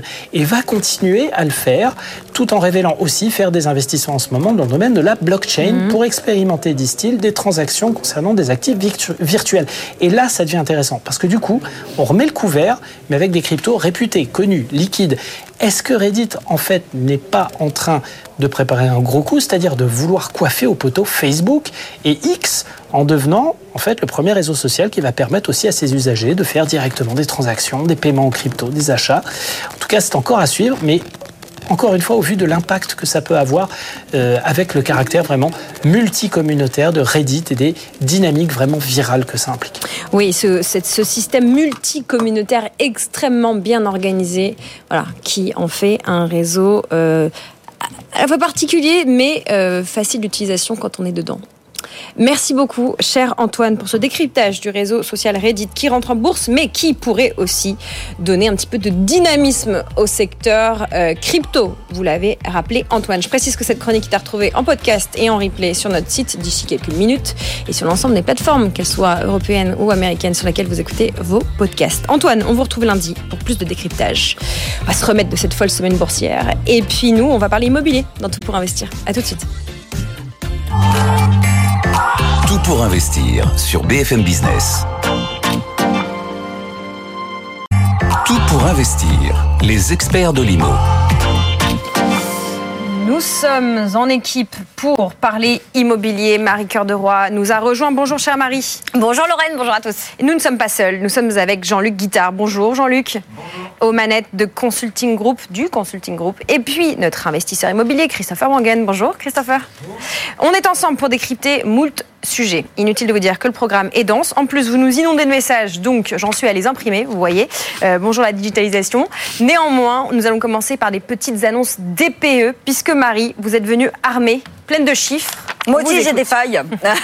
Ouais, on a une étude, on a une étude que nous a fournie en exclusivité euh, un spécialiste de l'analyse de données qui s'appelle Priceable, auquel je fais souvent référence à l'antenne. Et ils ont voulu regarder Priceable euh, les impacts euh, des différentes annonces du gouvernement il y a une dizaine de jours pour euh, finalement soulager les propriétaires de petites passoires, puisque je vous le rappelle, elles étaient largement défavorisées avec le mode de calcul du DPE. Alors au départ, le gouvernement nous a dit 140 000 logements. Et ben là, j'ai une bonne nouvelle pour le gouvernement. Ce seront pas 140 000, mais 180 000 logements passoires qu'on va compter en moins à l'issue de ce nouveau mode de calcul. Bon, on va relativiser. Je regarde Jean-Luc et Christopher. On va, on va relativiser parce que 180 000 versus 4,5 millions de logements qui vont rester passoires énergétiques, hein, c'est-à-dire notés F ou G. Mais bon, on va rentrer dans le détail un petit peu. euh, Pour l'essentiel du détail, il faudra aller sur notre site internet, ça sera beaucoup plus complet. Mais bon, globalement, sachez que seulement 2% des petits logements G vont véritablement sortir de l'état de passoire thermique, c'est-à-dire franchir deux notes, passer de G à au moins E. 17% vont gagner une note et donc passer en F, ce qui veut dire pour les propriétaires qui sont concernés qu'ils ont un sursis de 3 ans pour faire les rénovations, puisqu'on rappelle 1er janvier 2025, interdiction des G, 1er janvier 2028, interdiction des F. Je parle pas des 2034 et des E, non, Jean-Luc? Non, bon, voilà. Euh, et donc, ça veut quand même dire qu'une grosse majorité, 81% des petits logements G vont rester G. Les plus gros bouleversements seront pour les petits logements F. Là, pour le coup, on a un tiers, 33% des petits logements F qui vont euh, sortir de l'état euh, de passoire thermique. Et puis d'un mot, parce que j'aime bien Rennes, même si je connais peu Rennes, mais j'aime bien Rennes. Rennes, c'est la vie, la ville, la vie aussi, où il y aura le plus d'impact de cette réforme du mode de calcul du DPE, puisque en l'occurrence à Rennes, les petits logements G, on aura 31% de ces petits logements G qui vont être surclassés, et même près de la moitié, 46% des petits logements F qui vont sortir de l'état de passoire thermique. J'ai fait grossièrement un topo sur cette étude qui est hyper complète qu'on va retrouver sur Internet, mais je regarde Jean-Luc tout de suite et je lui dis, alors, vous êtes soulagé Alors, euh, on, a fait, on a un geste, quoi. Le gouvernement, le nouveau ministre a fait un geste, donc ça c'est bien, c'est fait. Ça fait pas de logements en plus, ça fait moins de logements qui seront rénovés plus vite, mais on logera pas plus de personnes dedans. D'accord? Ils sont pas Donc encore c'est- sortis du c'est marché. pitchounette, là, en gros. C'est un peu pitchounette, c'est un geste, ça veut dire qu'il y a une préoccupation. Voilà, il y a une compréhension. Maintenant, pour moi, c'est pas la mesure idéale. La mesure idéale, ce serait de suspendre ce DPE. D'accord Comme on l'a fait pour les agriculteurs sur le phytosanitaire, pour dire chaque Français sait quand il achète, et Christopher le sait, un, un, un G, bah, il sait qu'il aura des travaux. Ouais, mais enfin, on C'est est pas la peine de le punir. On est d'accord, je vous regarde tous les deux, Christopher, Jean-Luc. On est d'accord qu'il y avait quand même un. Bah, merci de me regarder aussi. Et, et, et, et, et- et Lorraine, mais qui est à mes côtés, du coup, ça me nécessite un. Voilà. Euh, mais très clairement, il y avait quand même un petit problème. Alors, il y en a plein d'autres des problèmes Mm. sur le DPE, on en parle tous les jours. Mais il y avait quand même un sacré problème sur le mode de calcul du DPE qui défavorisait de fait les petites surfaces, avec des notes qui n'étaient pas finalement fidèles à la réalité de la qualité de ces biens-là et qui finalement aboutissait à une décote euh, injustifiée. Est-ce que vous ne pensez pas que ça, cette, mesure-là, le fait qu'on se penche sur euh, euh, la réalité de ce DPE, est-ce que ça ne va pas nous permettre aussi d'avoir finalement plus de réalité, plus de transparence sur le prix et la valeur des biens dont on parle, Christopher? La mesure en elle-même est en accord avec la, réalité du, calcul, comme, vous l'avez dit. Maintenant, je rejoins Jean-Luc, est-ce que ça va réellement changer quelque chose sur le marché? Peut-être qu'il y a un sursis supplémentaire pour louer un bien, mais ça va être que trois ans. Le propriétaire sait qu'il a à faire des travaux. Au pire, ça va décaler le moment de faire les travaux. Ouais. Donc s'il achète un bien, il sait que de toute manière, les travaux, il allait faire. Il va pas faire des travaux aujourd'hui en se disant je me fous de la rénovation énergétique, je vais le faire dans trois ans. S'il fait ses travaux, il les fait tous entièrement. Donc combien de logements réellement vont être mis sur le marché maintenant ou, euh, ou vont être faits avec des travaux minimes? Peut-être qu'il n'y a que 10 ou 20% des logements qui sont en plus des 180 000 qui Ouais. sont concernés. Maintenant, euh, maintenant, ça montre une volonté du gouvernement. Il n'y a pas que celle-ci, hein, il y en a eu plein d'autres, des volontés du gouvernement à, à vouloir faire quelque chose. Mais si on regarde l'efficacité des mesures, enfin le nombre de mesures versus son, leur efficacité, peut-être qu'on pourrait faire cinq fois moins de mesures, mais des très très fortes et plus brutales. Bon, et du coup, ça tombe bien que finalement on réduise ma prime rénov alors? Je, eh, je suis volontairement. C'est- un peu de la provocation. En, en tout cas, elle est réduite au sens où ce qui était prévu ne sera pas fait. Elle continue à exister. Donc, je pense Ouais. que ça, ça, il faut pousser à la rénovation. On peut pas, l'objectif global peut pas être remis en cause. Simplement, c'est un arbitrage budgétaire comme il en existe d'autres. Il n'y a pas de remise en cause. Voilà. C'est juste que on dit, on va y mettre moins cette année et on verra plus tard. Voilà. C'est, Ouais, mais du coup, euh, enfin, c'est quand même un milliard de moins. Euh, on n'arrive pas trop à les dépenser non plus. Il faut, faut aussi être. euh, C'est ça le sujet. Le nombre d'opérations réelles qui sont faites sont euh, très nombreuses, mais la plupart c'est du changement de chaudière.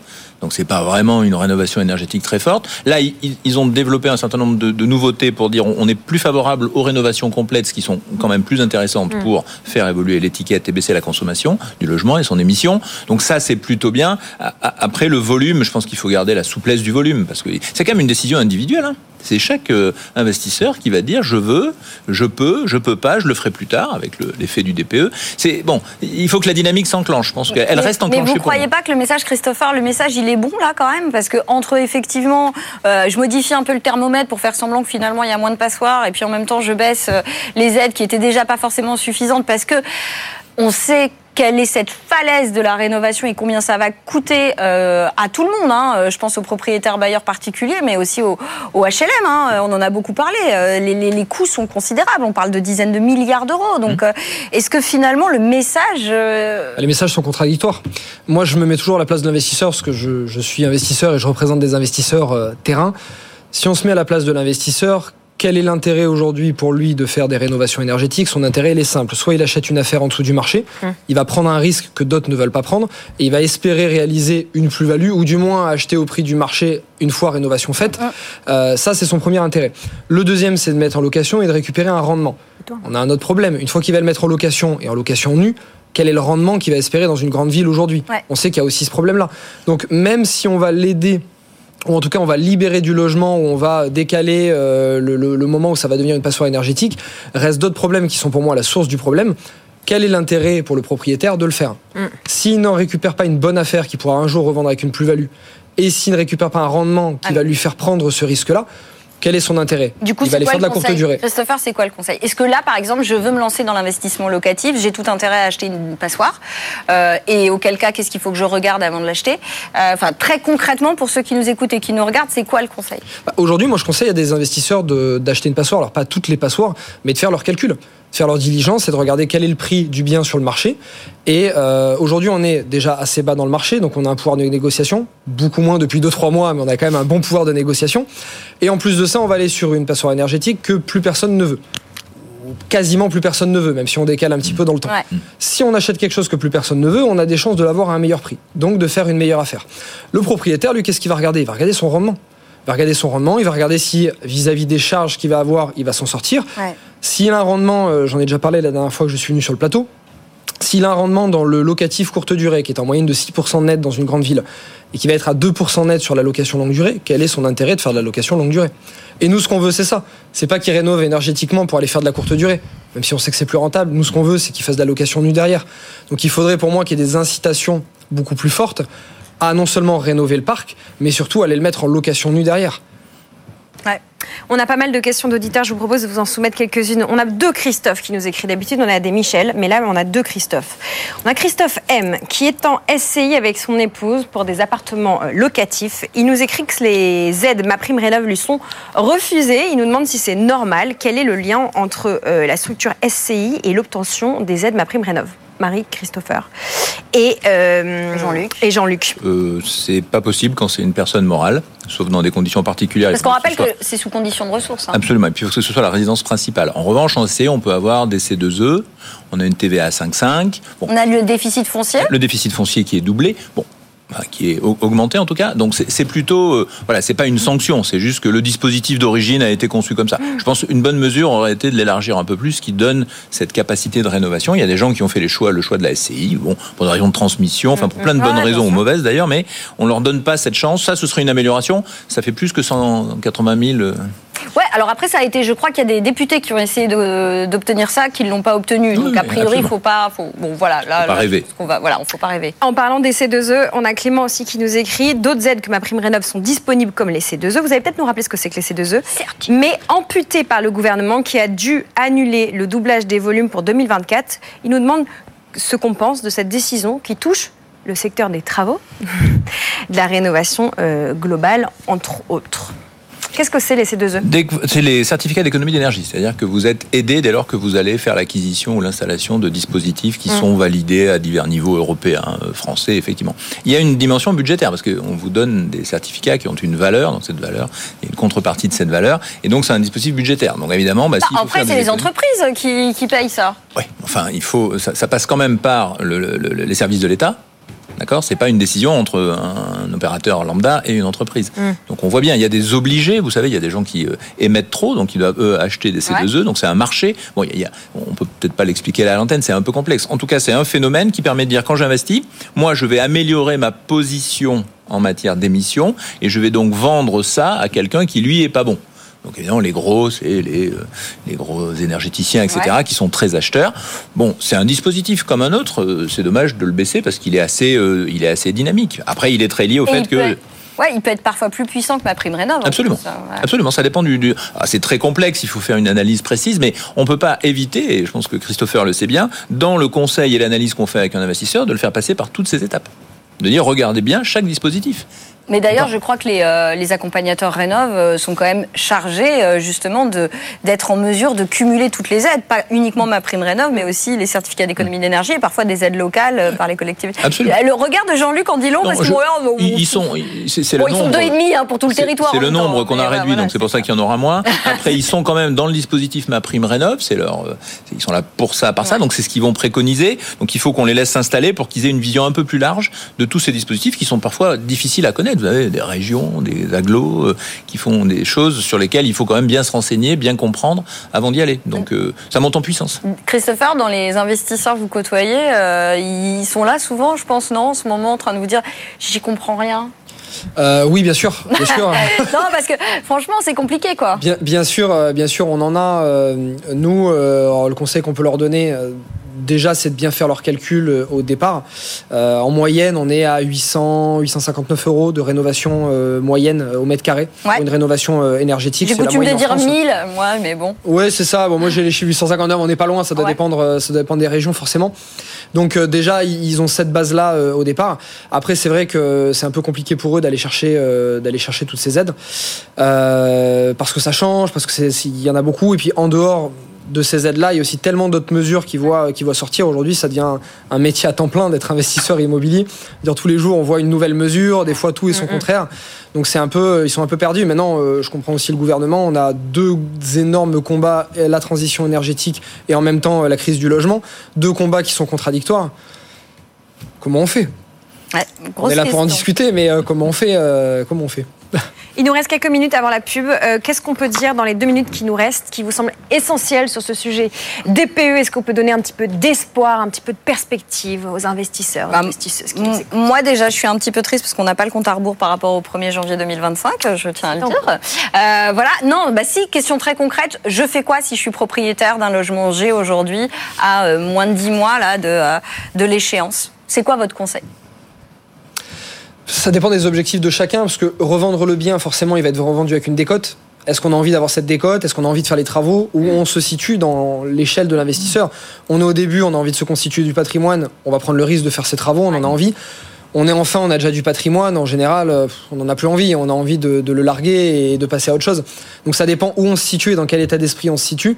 Maintenant, si on en a les moyens et qu'on peut le faire, évidemment, mieux vaut faire les travaux prendre cette charge-là, euh, on, on va en récupérer de toute façon euh, un budget. Puis là, on est dans un marché qui monte des soupçons de redépart. De redémarrage, ouais. Donc peut-être, euh, il y a six mois, j'aurais peut-être eu un discours différent. Dire, Bon, on va faire les travaux dans un marché qui descend, on n'a peut-être pas intérêt de les faire. Là, euh, on a le crédit qui nous montre quand même des bons signaux. Donc peut-être les faire. En tout cas, si on peut, et mentalement, c'est quand même une charge mentale, faut le savoir, et mentalement et financièrement, on peut faire les travaux les faire, reproposer un logement sur le marché, et si le logement n'est pas rentable locativement sur le marché, Au moins, on le vendra à ce moment-là, le revendre. cher, ouais. Le revendre. Est-ce qu'on aura des incitations à la revente euh, C'est pas mal ça. Les, les travaux, ça c'est financé un peu mieux par les banques aujourd'hui. Ouais. On le voit, il y a des dispositifs particuliers, donc ça permet de rentrer dans cette dynamique de, de financement, de dire c'est pour améliorer un logement. Donc euh, on a vu des très grandes banques annoncer qu'elles avaient là-dessus un programme, des prêts euh, spécifiques, enfin etc. Ouais, des, prix- des même des, ouais, des prêts au zéro. donc, donc ça, moi je dis que c'est pas mal. Ensuite, ça fait des travaux, donc ça va faire du, on va dire du déficit ou de la dépense dans le- l'enveloppe fiscale globale. Donc, faut regarder tout ça. C'est, globalement, c'est, c'est pas une mauvaise idée, mais à 10 mois, il faut s'affoler. Si, si Mm. ça y a donné, faut, faut se dire, je fais quoi Je vais trouver des artisans là? Oui, enfin, on va dire oui par définition, puisqu'on nous annonce. Vous avez trouvé sur Google. Après, est-ce que vous allez les trouver chez vous? Oui, c'est ça. Non, on, nous, on, nous, annonce quand même une baisse de l'activité dans le, dans le bâtiment, hein, qui est importante. On peut considérer que ça va. Alors, ça se passe pas en 15 jours, mais on va avoir un petit transfert de capacité qui devrait revenir vers ce type de, de demande. Voilà, on salue les artisans RGE qui nous écoutent et qui nous regardent. Et on salue également, euh, mot de la fin de cette première partie, Sébastien, figurez-vous Marie, qui m'a écrit pour vous. Il est auditeur régulier de notre émission, on le salue, et il est surtout banquier. Et il ne peut s'empêcher de penser qu'il manque la perception d'un banquier dans cette séquence, parfois, sur la situation sur le marché du crédit, le placement du moment, l'attente des clients, la tendance sur l'évolution des taux. Je vais pas être sympa avec la stratégie Sébastien des banques, Banquier, je pense. Et donc, euh, nous allons lancer une invitation à Sébastien. Eh ben, que Sébastien Voilà. vienne, parce que moi, la plupart du temps, les gens qui viennent me voir, parce qu'évidemment, dans les couloirs du groupe, il y a beaucoup de gens qui viennent me voir pour des questions de crédit immobilier. C'est drôle, comme leurs banquiers ne sont absolument pas au courant euh, des dernières règles euh, sur le crédit immobilier. Et heureusement qu'il y a des courtiers pour euh, nous expliquer ça. D'ailleurs, il y a beaucoup de courtiers qui étaient d'ex-banquiers. Mais Sébastien, je serais ravie de vous avoir en plateau avec moi. Voilà, la discussion constructive autour de ce plateau pour trouver des solutions, améliorer euh, le secteur de l'immobilier au fil de l'actualité évidemment économique. Vous restez avec nous, euh, Marie, Christopher et Jean-Luc. Ne partez pas pendant la pub. On va continuer à parler des sujets qui vous concernent. On va notamment parler SCPI, c'est au programme. Et puis changement de logiciel. On va se demander si ce serait pas une bonne idée de changer de logiciel pour mieux diriger l'épargne des Français, notamment vers quoi? Là, Vers le logement. À tout de suite après la pub. Tout pour investir sur BFM Business.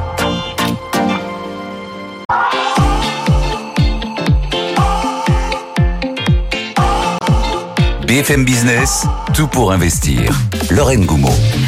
Lorraine Goumeau et les experts de l'immobilier. Marie-Cœur de Roy est avec nous. Nous sommes également avec Jean-Luc Guittard et avec Christopher Wangen. On parle des sujets qui vous concernent en tant qu'investisseur, qu'investisseuse dans l'immobilier ou wannabe investisseur. On va parler euh, pierre-papier. Nous allons parler des SCPI. Pas mal de questions. Ce produit vous obsède, chers auditeurs, auditrices. Le point sur le marché des SCPI, que se passe-t-il? Bah, c- bilan. Moi, j'ai envie de me retourner vers Jean-Luc parce que l'année dernière, alors c'était quoi à peu près au niveau de l'été, à peu près, on a fait ouah, il se passe un truc horrible sur les SCPI. On a eu des prix de part qui ont été euh, divisés par je sais pas combien et on s'est dit ça y est, il faut sortir. Alors que c'était un très mauvais calcul, hein, soit dit en passant.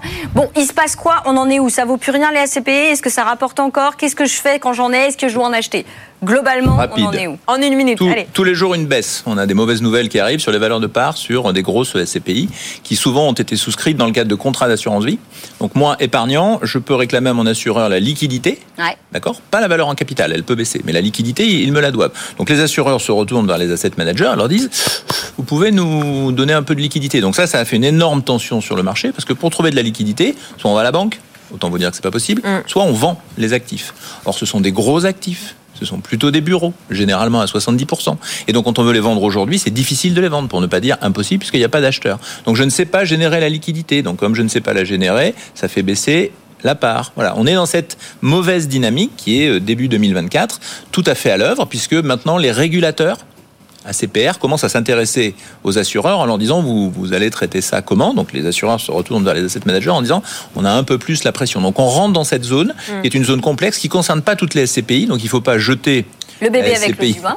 avec le- l'eau du bain, mais euh, il faut bien regarder. Ça, ça oblige à une acuité, à une analyse, à une qualité de conseil qui, je trouve, doit être maintenant assez différente. Mais question toute bête, Jean-Luc, si je vois euh, une SCPI dont le prix de part a été nettement euh, ba- baissé, est-ce que je dois considérer qu'en fait le mec qui a investi au démarrage, il a payé beaucoup trop cher et peut-être que c'est pas forcément euh, vers euh, vers ce type de SCPI là que je dois aller? Enfin, comment je peux arbitrer aujourd'hui?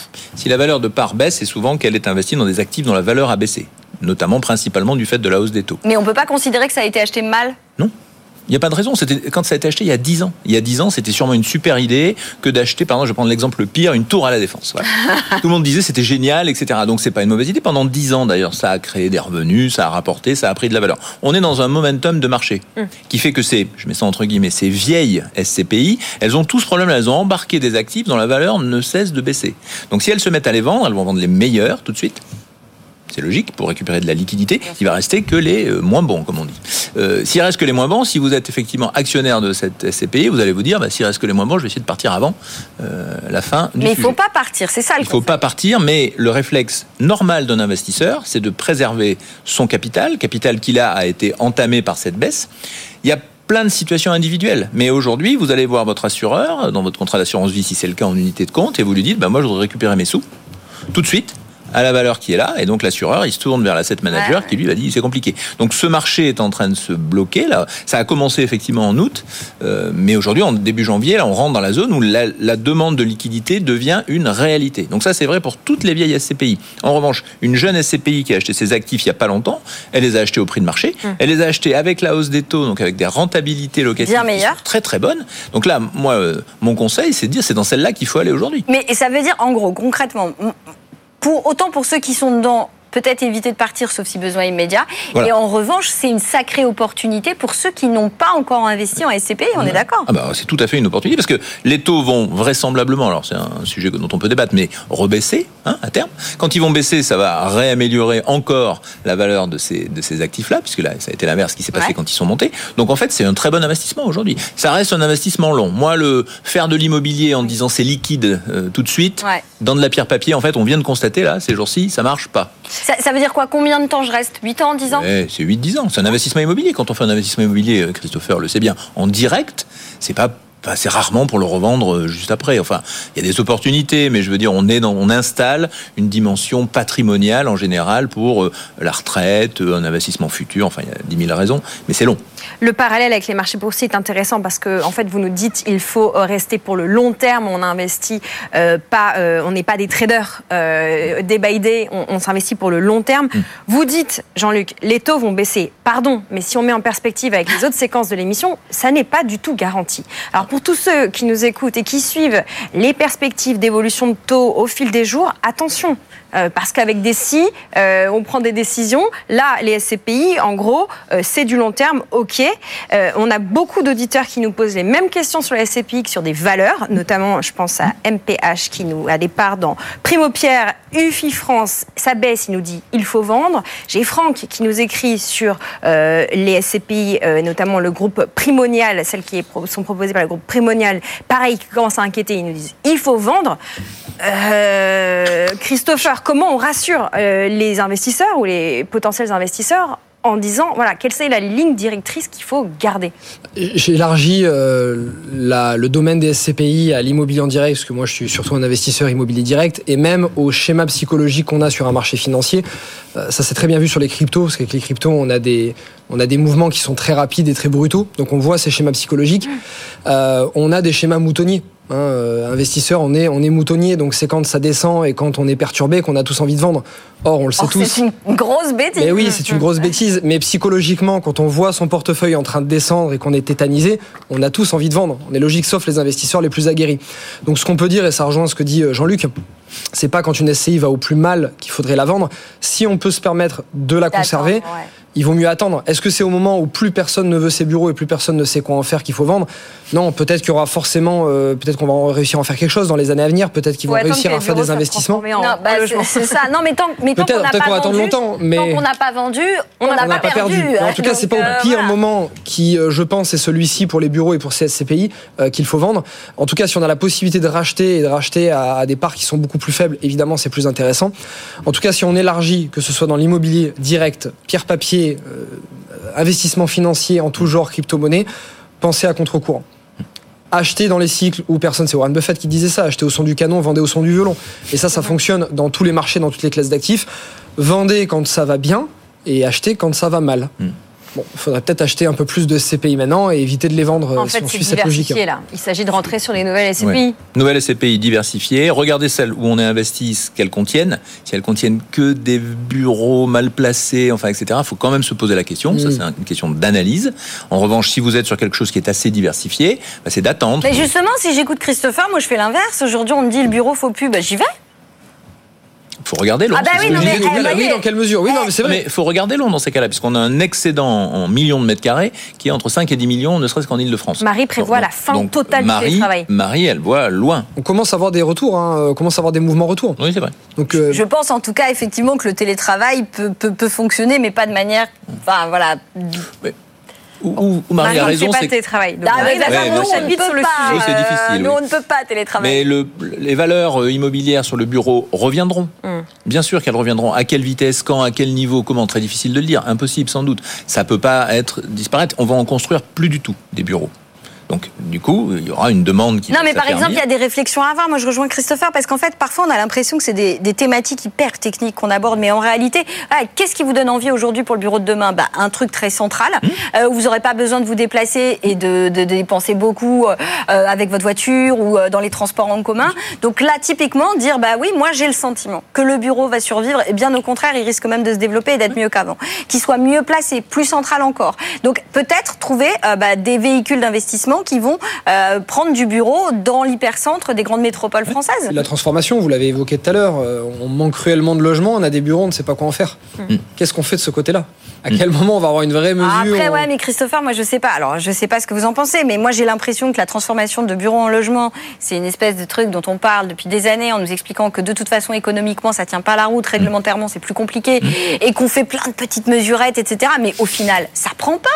À Ça- chaque fois, on en reparle, et ça ne prend pas. Qu'est-ce qui, qu'est-ce qui bloque euh, Là, je pose une vraie question. hein, Qu'est-ce qui L'équation qu'est-ce qui financière, bloque la plupart des C'est mecs qui viennent sur financière le ou c'est la plateau, réglementation C'est bah, les deux, l'équation financière, la réglementation. Mais globalement, à chaque fois, on nous dit ouais, mais en fait, au final, ça nous coûte beaucoup trop cher, quoi. Enfin, ou alors limite, il faudrait presque que je rase le bâtiment et puis que je fasse autre chose parce Ouais. que ça me vient- viendrait moins cher. c'est une de mes marottes, moi. Je pense qu'il faut raser plutôt que de Voilà. modifier. Ça, j'en suis Ah. intimement persuadé. Emmanuel Le Chypre est tout à fait d'accord Non, avec mais je, je- je crois que c'est ça. En revanche, aujourd'hui, le prix d'achat de ces bureaux était jusque-là bien trop élevé pour envisager une opération de transformation qui est assez coûteuse, parce que réglementairement complexe, c'est quand même compliqué à faire.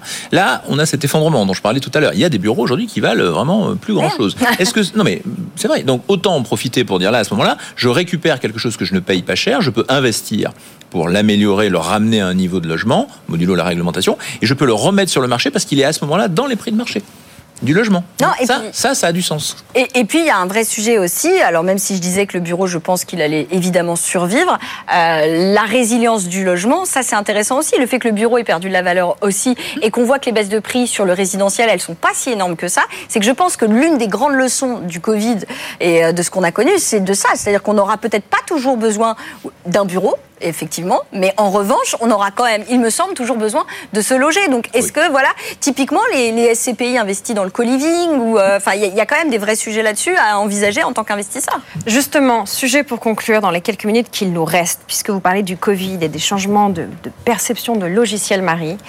Et si on en changeait de logiciel, justement, et si on mettait l'épargne des Français au service du logement, comment on ferait? Bonne question. Je pense qu'on va être obligé de le faire. Je ne sais pas si c'est malgré nous, mais aujourd'hui la conjoncture fait qu'on on va plus construire beaucoup de logements sociaux puisqu'ils étaient construits beaucoup par les promoteurs. Promoteurs ne Bah, construisent C'est pas avec plus. les immeubles pastillés, non Ouais, enfin, euh, un immeuble pastillé, s'il a une valeur de marché qui est très élevée dans le centre de Paris, Marie le disait fort justement, ça, ça va plutôt être, rester des bureaux, parce qu'en général c'est des bureaux, plutôt que de devenir des logements. Je- après, c'est une équation financière et économique qui est, assez, qui est assez simple. Donc en fait, il y aura moins de logements sociaux, on voit arriver le logement intermédiaire et euh, le logement libre, d'accord C'est les deux. pardon, mais Ouais. il faut les deux. hein. Il faut les deux. Pas- Mais aujourd'hui, le- le- la machine est arrêtée quand même. Il faut, faut en être Ouais, bien ouais. conscient. S'il n'y a pas les grands bailleurs sociaux, euh, caisses des dépôts, actions logement qui achètent, euh, c'est quand même la, la catastrophe. hein. Donc bon, donc moins, de- moins de logements sociaux. D'accord Donc plus de logements intermédiaires. On voit aujourd'hui dans ce qu'ils ont acheté, ce sont plus de logements intermédiaires. C'est sans doute la classe d'actifs qu'il va falloir développer. On a vu qu'on a une mesure fiscale sur les résidences gérées en intermédiaire. Il y a un avantage fiscal.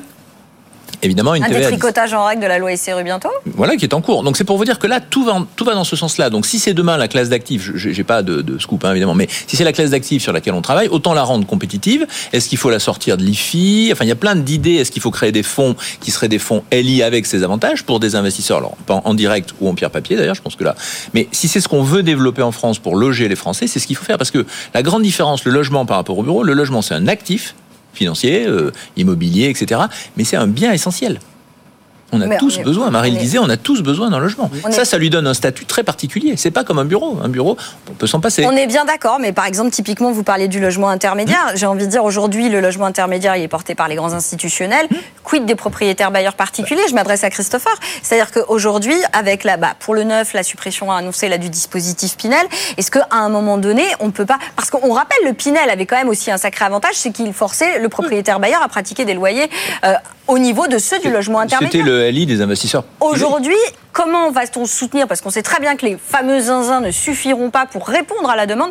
Comment va-t-on continuer à produire euh, des logements à loyer abordable euh, sans les, les investisseurs particuliers? Est-ce que ça, c'est typiquement quelque chose euh, auquel, finalement, vous êtes confronté des questions des investisseurs que vous avez en disant, moi, je veux bien, mais quel- comment on reconnaît mon rôle, en fait, finalement? Christopher, le mot de la fin là-dessus, s'il vous plaît.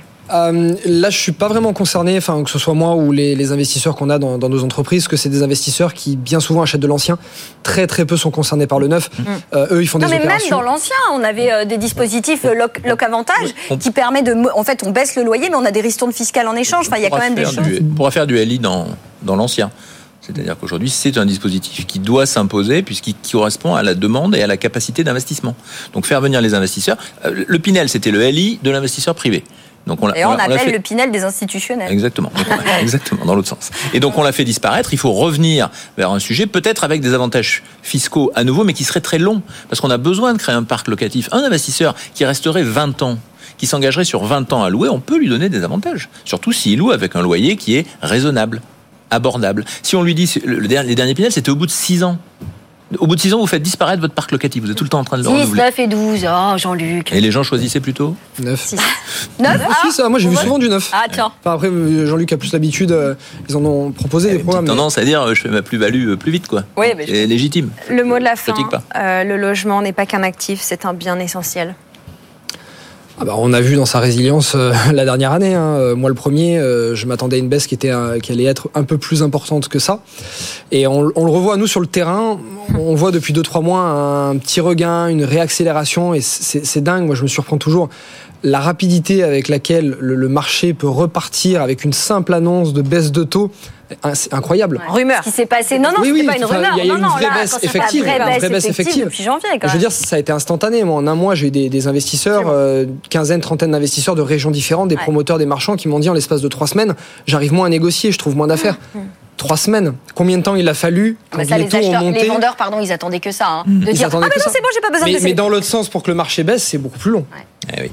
Merci beaucoup à tous les trois. Jean-Luc Guittard, directeur général de Consulting Group, Christopher Wangen, investisseur immobilier, Marie Cœur de Roi, mul- multiples casquettes immobilières. J'allais dire pas multipropriétaire, ça. Et Franck, notre auditeur à qui je donnerai le mot de la fin, il nous dit avec une baisse de 20% en un an sur les SCPI bureaux, il faudra plus de 8 ans pour revenir à l'équilibre. Les conseillers qui ont dit à leurs clients de ne pas vendre doivent se cacher dans leur bureau. Voilà, à Bon, bah, on va se cacher alors. On en reparlera lundi évidemment parce que l'immobilier c'est tous les jours vers 11h15 dans cette émission. Merci à tous les trois, excellente fin de semaine. Merci à tous nos auditeurs et nos auditrices pour leur message. C'est le temps de finir l'émission euh, avec un mot crypto. Amaury de Tonquédec arrive. À tout de suite. Tout pour investir sur BFM Business. Tout pour investir. Investir autrement. Investir autrement, réfléchir aux crypto, c'est ce qu'on fait le vendredi avec vous, Amaury de Tonquédec. Bonjour Lorraine. Bonjour Amaury, journaliste crypto, BFM Business, aux manettes de l'émission qui fait vivre l'actualité des cryptos tous les jours. À 15h, à 21h30 et puis bien sûr à n'importe quelle heure en podcast. Aujourd'hui, nous revenons sur une semaine assez dense finalement. Bon, on n'est que vendredi 11h48 pour ceux qui nous écoutent en podcast, donc peut-être qu'il va se passer des trucs cet après-midi. Mais pour l'instant, ce qu'on peut euh, retenir de la semaine, c'est que la BCE s'est attaquée à Bitcoin, notamment à travers une petite publication sur X, ex-Twitter. Rappelez-nous. Oui, c'était un peu surprenant. On a vu ça cette semaine. Voilà, un matin, on s'est réveillé. On a vu une publication sur le compte X de la BCE, BCE donc euh, le compte officiel de la Banque Centrale Européenne. Je cite Le Bitcoin n'a pas réussi à devenir une monnaie numérique décentralisée mondiale, mais a été victime de fraude et de manipulation. Et elle ajoute l'approbation récente d'un ETF ne change rien au fait que le Bitcoin est coûteux, lent et peu rapide. Donc pour la BCE, euh, le Bitcoin est donc un échec. Bon, c'est pas la première fois que, que ça arrive. Elle avait déjà publié un message similaire le 30 novembre 2022 lorsque le cours du Bitcoin était aux alentours des 17 000 dollars. Elle prétendait alors que sa valeur euh, véritable était zéro, c'est-à-dire euh, nulle, rien du tout. Et depuis cette annonce, le cours du Bitcoin s'est apprécié de plus de 200%. Donc euh, on verra comment le cours du Bitcoin évolue après ce tweet-là. Il cote actuellement à 51 000 dollars. C'est assez cocasse parce que le jour même de cette publication, la BCE, elle, a annoncé avoir enregistré une perte d'1,3 milliard d'euros l'année dernière. Voilà, en, fait, là où on peut se poser la question, c'est que pourquoi ce tweet? C'est-à-dire que la BCE euh, peut critiquer le Bitcoin, tout le monde peut critiquer le Bitcoin, évidemment, mais si c'est un échec, si ça ne sert à rien, pourquoi le mentionner? Pourquoi s'y attaquer? Voilà. Donc on peut se poser la question est-ce que la BCE euh, serait inquiète? Est-ce qu'elle verrait en, Bitcoin une, une menace? Donc on, on suivra tout ça. Voilà, on pose la question. Dans l'actualité de cette semaine, vous avez peut-être suivi les volontés d'intégrer la bourse du réseau social Reddit, le réseau social aux 100 000 forums, notamment des forums crypto assez bien documentés. Euh, Reddit mise sur les cryptos pour faire fructifier sa trésorerie et n'est pas la seule entreprise que vous avez euh, retenue, Amaury.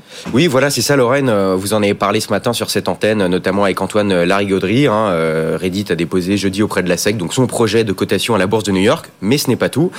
Elle déclare dans le même temps avoir investi une partie de sa trésorerie dans le Bitcoin et l'Ethereum. Donc Reddit fait son entrée officielle, Lorraine, dans le club des entreprises à la trésorerie crypto. Euh, pour rappel, le leader en la matière, c'est l'éditeur de logiciels américain MicroStrategy. Le Sans- riche éditeur. voilà, absolument. 190 000 bitcoins là en trésorerie, donc quasiment 10 000 milliards de dollars en bitcoin. Ce qui est intéressant, c'est que sa valeur, euh, sa capitalisation boursière Mm. est actuellement de 12 milliards. Donc ça veut dire que sa, sa valeur en bitcoin détenue, c'est presque 80% de sa capitalisation totale euh, en bourse. Donc euh, voilà, la particularité avec Reddit, c'est qu'ils investissent dans d'autres cryptos que Bitcoin. Donc euh, voilà, c'est un, un cas à suivre. notamment le Polygon et Ethereum. Voilà les autres cryptos sur lesquels mise euh, Reddit. Un mot du marché des NFT qui, selon votre œil perspicace, Amaury, reprend des couleurs. Il y a d'ailleurs à Paris un événement ce week-end auquel vous pouvez vous rendre. Voilà, exactement. Donc NFT euh, Paris Weekend, troisième édition. Donc ça se passe euh, bah, aujourd'hui, ça ouvre aujourd'hui et demain euh, au Grand Palais éphémère. Il y avait quand même 18 000 visiteurs l'année dernière, donc ce qui était un succès lors de la deuxième émission, euh, édition. Cette année, euh, plus de 100 exposants, des développeurs, des investisseurs, des marques, des artistes euh, reconnus. Les thèmes qui vont y être traités, c'est le gaming, le social, euh, la mode, l'art, les marques et les entreprises favorables, Lorraine, à l'adoption des technologies relatives à la blockchain. Événement intéressant donc. Et puis à noter, euh, en 2022, quand tout le monde pensait que les NFT étaient morts, là le marché reprend des couleurs en même temps que celui des cryptos. A priori, ce n'est que le, le- le début. Il y aurait un, un regain d'intérêt pour les NFT. On voit des, des- des- des collections qui commencent à se, à se recapitaliser et qui commencent, pour certaines, à battre des records. Voilà, un événement crypto qui a lieu à Paris. Euh, vous allez y aller, Amaury? Je vais y aller euh, peut-être demain matin, oui. Voilà, si vous voulez rencontrer Amaury en vrai, c'est le NFT Paris euh, au Grand Palais éphémère. Plus de 18 000 visiteurs la dernière fois. Peut-être que ça battra aussi ce record. Merci beaucoup Amaury pour cette revue d'actualité crypto et Web 3. On se quitte en se disant que le, le Bitcoin se négocie autour de 51 168 dollars. Euh, voilà pour l'actu crypto. Cet après-midi, d'ailleurs, c'est Guillaume Semerer qui est aux manettes de BFM Crypto, le club, à 15h. C'est la fin de Tout pour investir. Merci à toute l'équipe pour la préparation de cette émission et merci à vous toutes et tous pour vos nombreux messages cette semaine. Vous continuez à nous écrire. Les questions qu'on peut traiter, eh bien, on les prend en direct. Les autres, elles viennent alimenter notre pompe à questions. Si vous avez attrapé l'émission en cours de route, pas de panique. Vous pouvez la retrouver d'ici quelques minutes en podcast ou en replay sur le site BFM Business ou l'application, mais aussi sur l'ensemble des plateformes. Vous avez l'habitude d'écouter des podcasts, qu'elles soient européennes comme Spotify, Deezer ou euh, simplement Apple ou Amazon d'ailleurs. Lundi, nous serons au rendez-vous dès 10h. Au programme, on a prévu de parler de quoi? Eh bien, de comment investir dans l'intelligence artificielle. Oui, au-delà d'NVIDIA, il y a des possibilités. Vous êtes nombreux à nous demander comment on fait pour miser sur l'IA sans forcément tout mettre sur NVIDIA. Eh bien, on répondra à cette vaste question lundi. Et puis, on réfléchira à comment et pourquoi investir dans quelque chose de très, très concret, les sacs à main. Oui, euh, vous savez que les cours de certains sacs à main euh, sont des vrais, euh, des vrais, comment dire, des, pentes ascendantes qui euh, ne se comparent pas à celles des Nvidia en bourse, mais presque. Euh, globalement, les accessoires de luxe et les sacs à main sont-ils des valeurs refuge ou de diversification? Réponse très sérieuse et financière lundi. Avant lundi, il y a évidemment toute l'après-midi et la soirée sur BFM Business. D'ici 6 minutes, Sandra Gondouin prend les manettes Bonjour, avec toute l'équipe d'Avec vous. Bonjour Sandra. Quel est le programme de la libre antenne de l'économie ce midi? On va se poser ces questions, comment développer son business, comment apprendre à déléguer en entreprise aussi, comment reprendre par exemple une entreprise? On va parler de congés payés aussi ou du facture d'énergie. Les sujets sont multiples et ça va encore se multiplier quand vous allez nous écrire tout au long de l'émission. Il y a une adresse avec vous à bfmbusiness.fr. On est en live aussi sur LinkedIn, donc réagissez pendant l'émission en live. On est là pour répondre à toutes vos questions avec nos experts. Voilà, Sandra et les experts et Sofiane pour euh, couvrir l'actualité, enfin, en tout cas les sujets qui vous concernent à l'intérieur de l'entreprise. C'est vendredi sur BFM. Si vous faites un week-end cocooning, vous avez prévu d'être devant la télé ce soir ou derrière la radio. Bref, à côté de votre radio et de votre télé, eh bien, rendez-vous avec Marc Fiorentino à 20h pour l'émission C'est votre argent. Et bien sûr, vous trouvez l'ensemble de nos programmes en podcast, en replay sur les différentes plateformes. Vous restez branchés, il est 11h55 sur BFM. À lundi. Très bon week-end.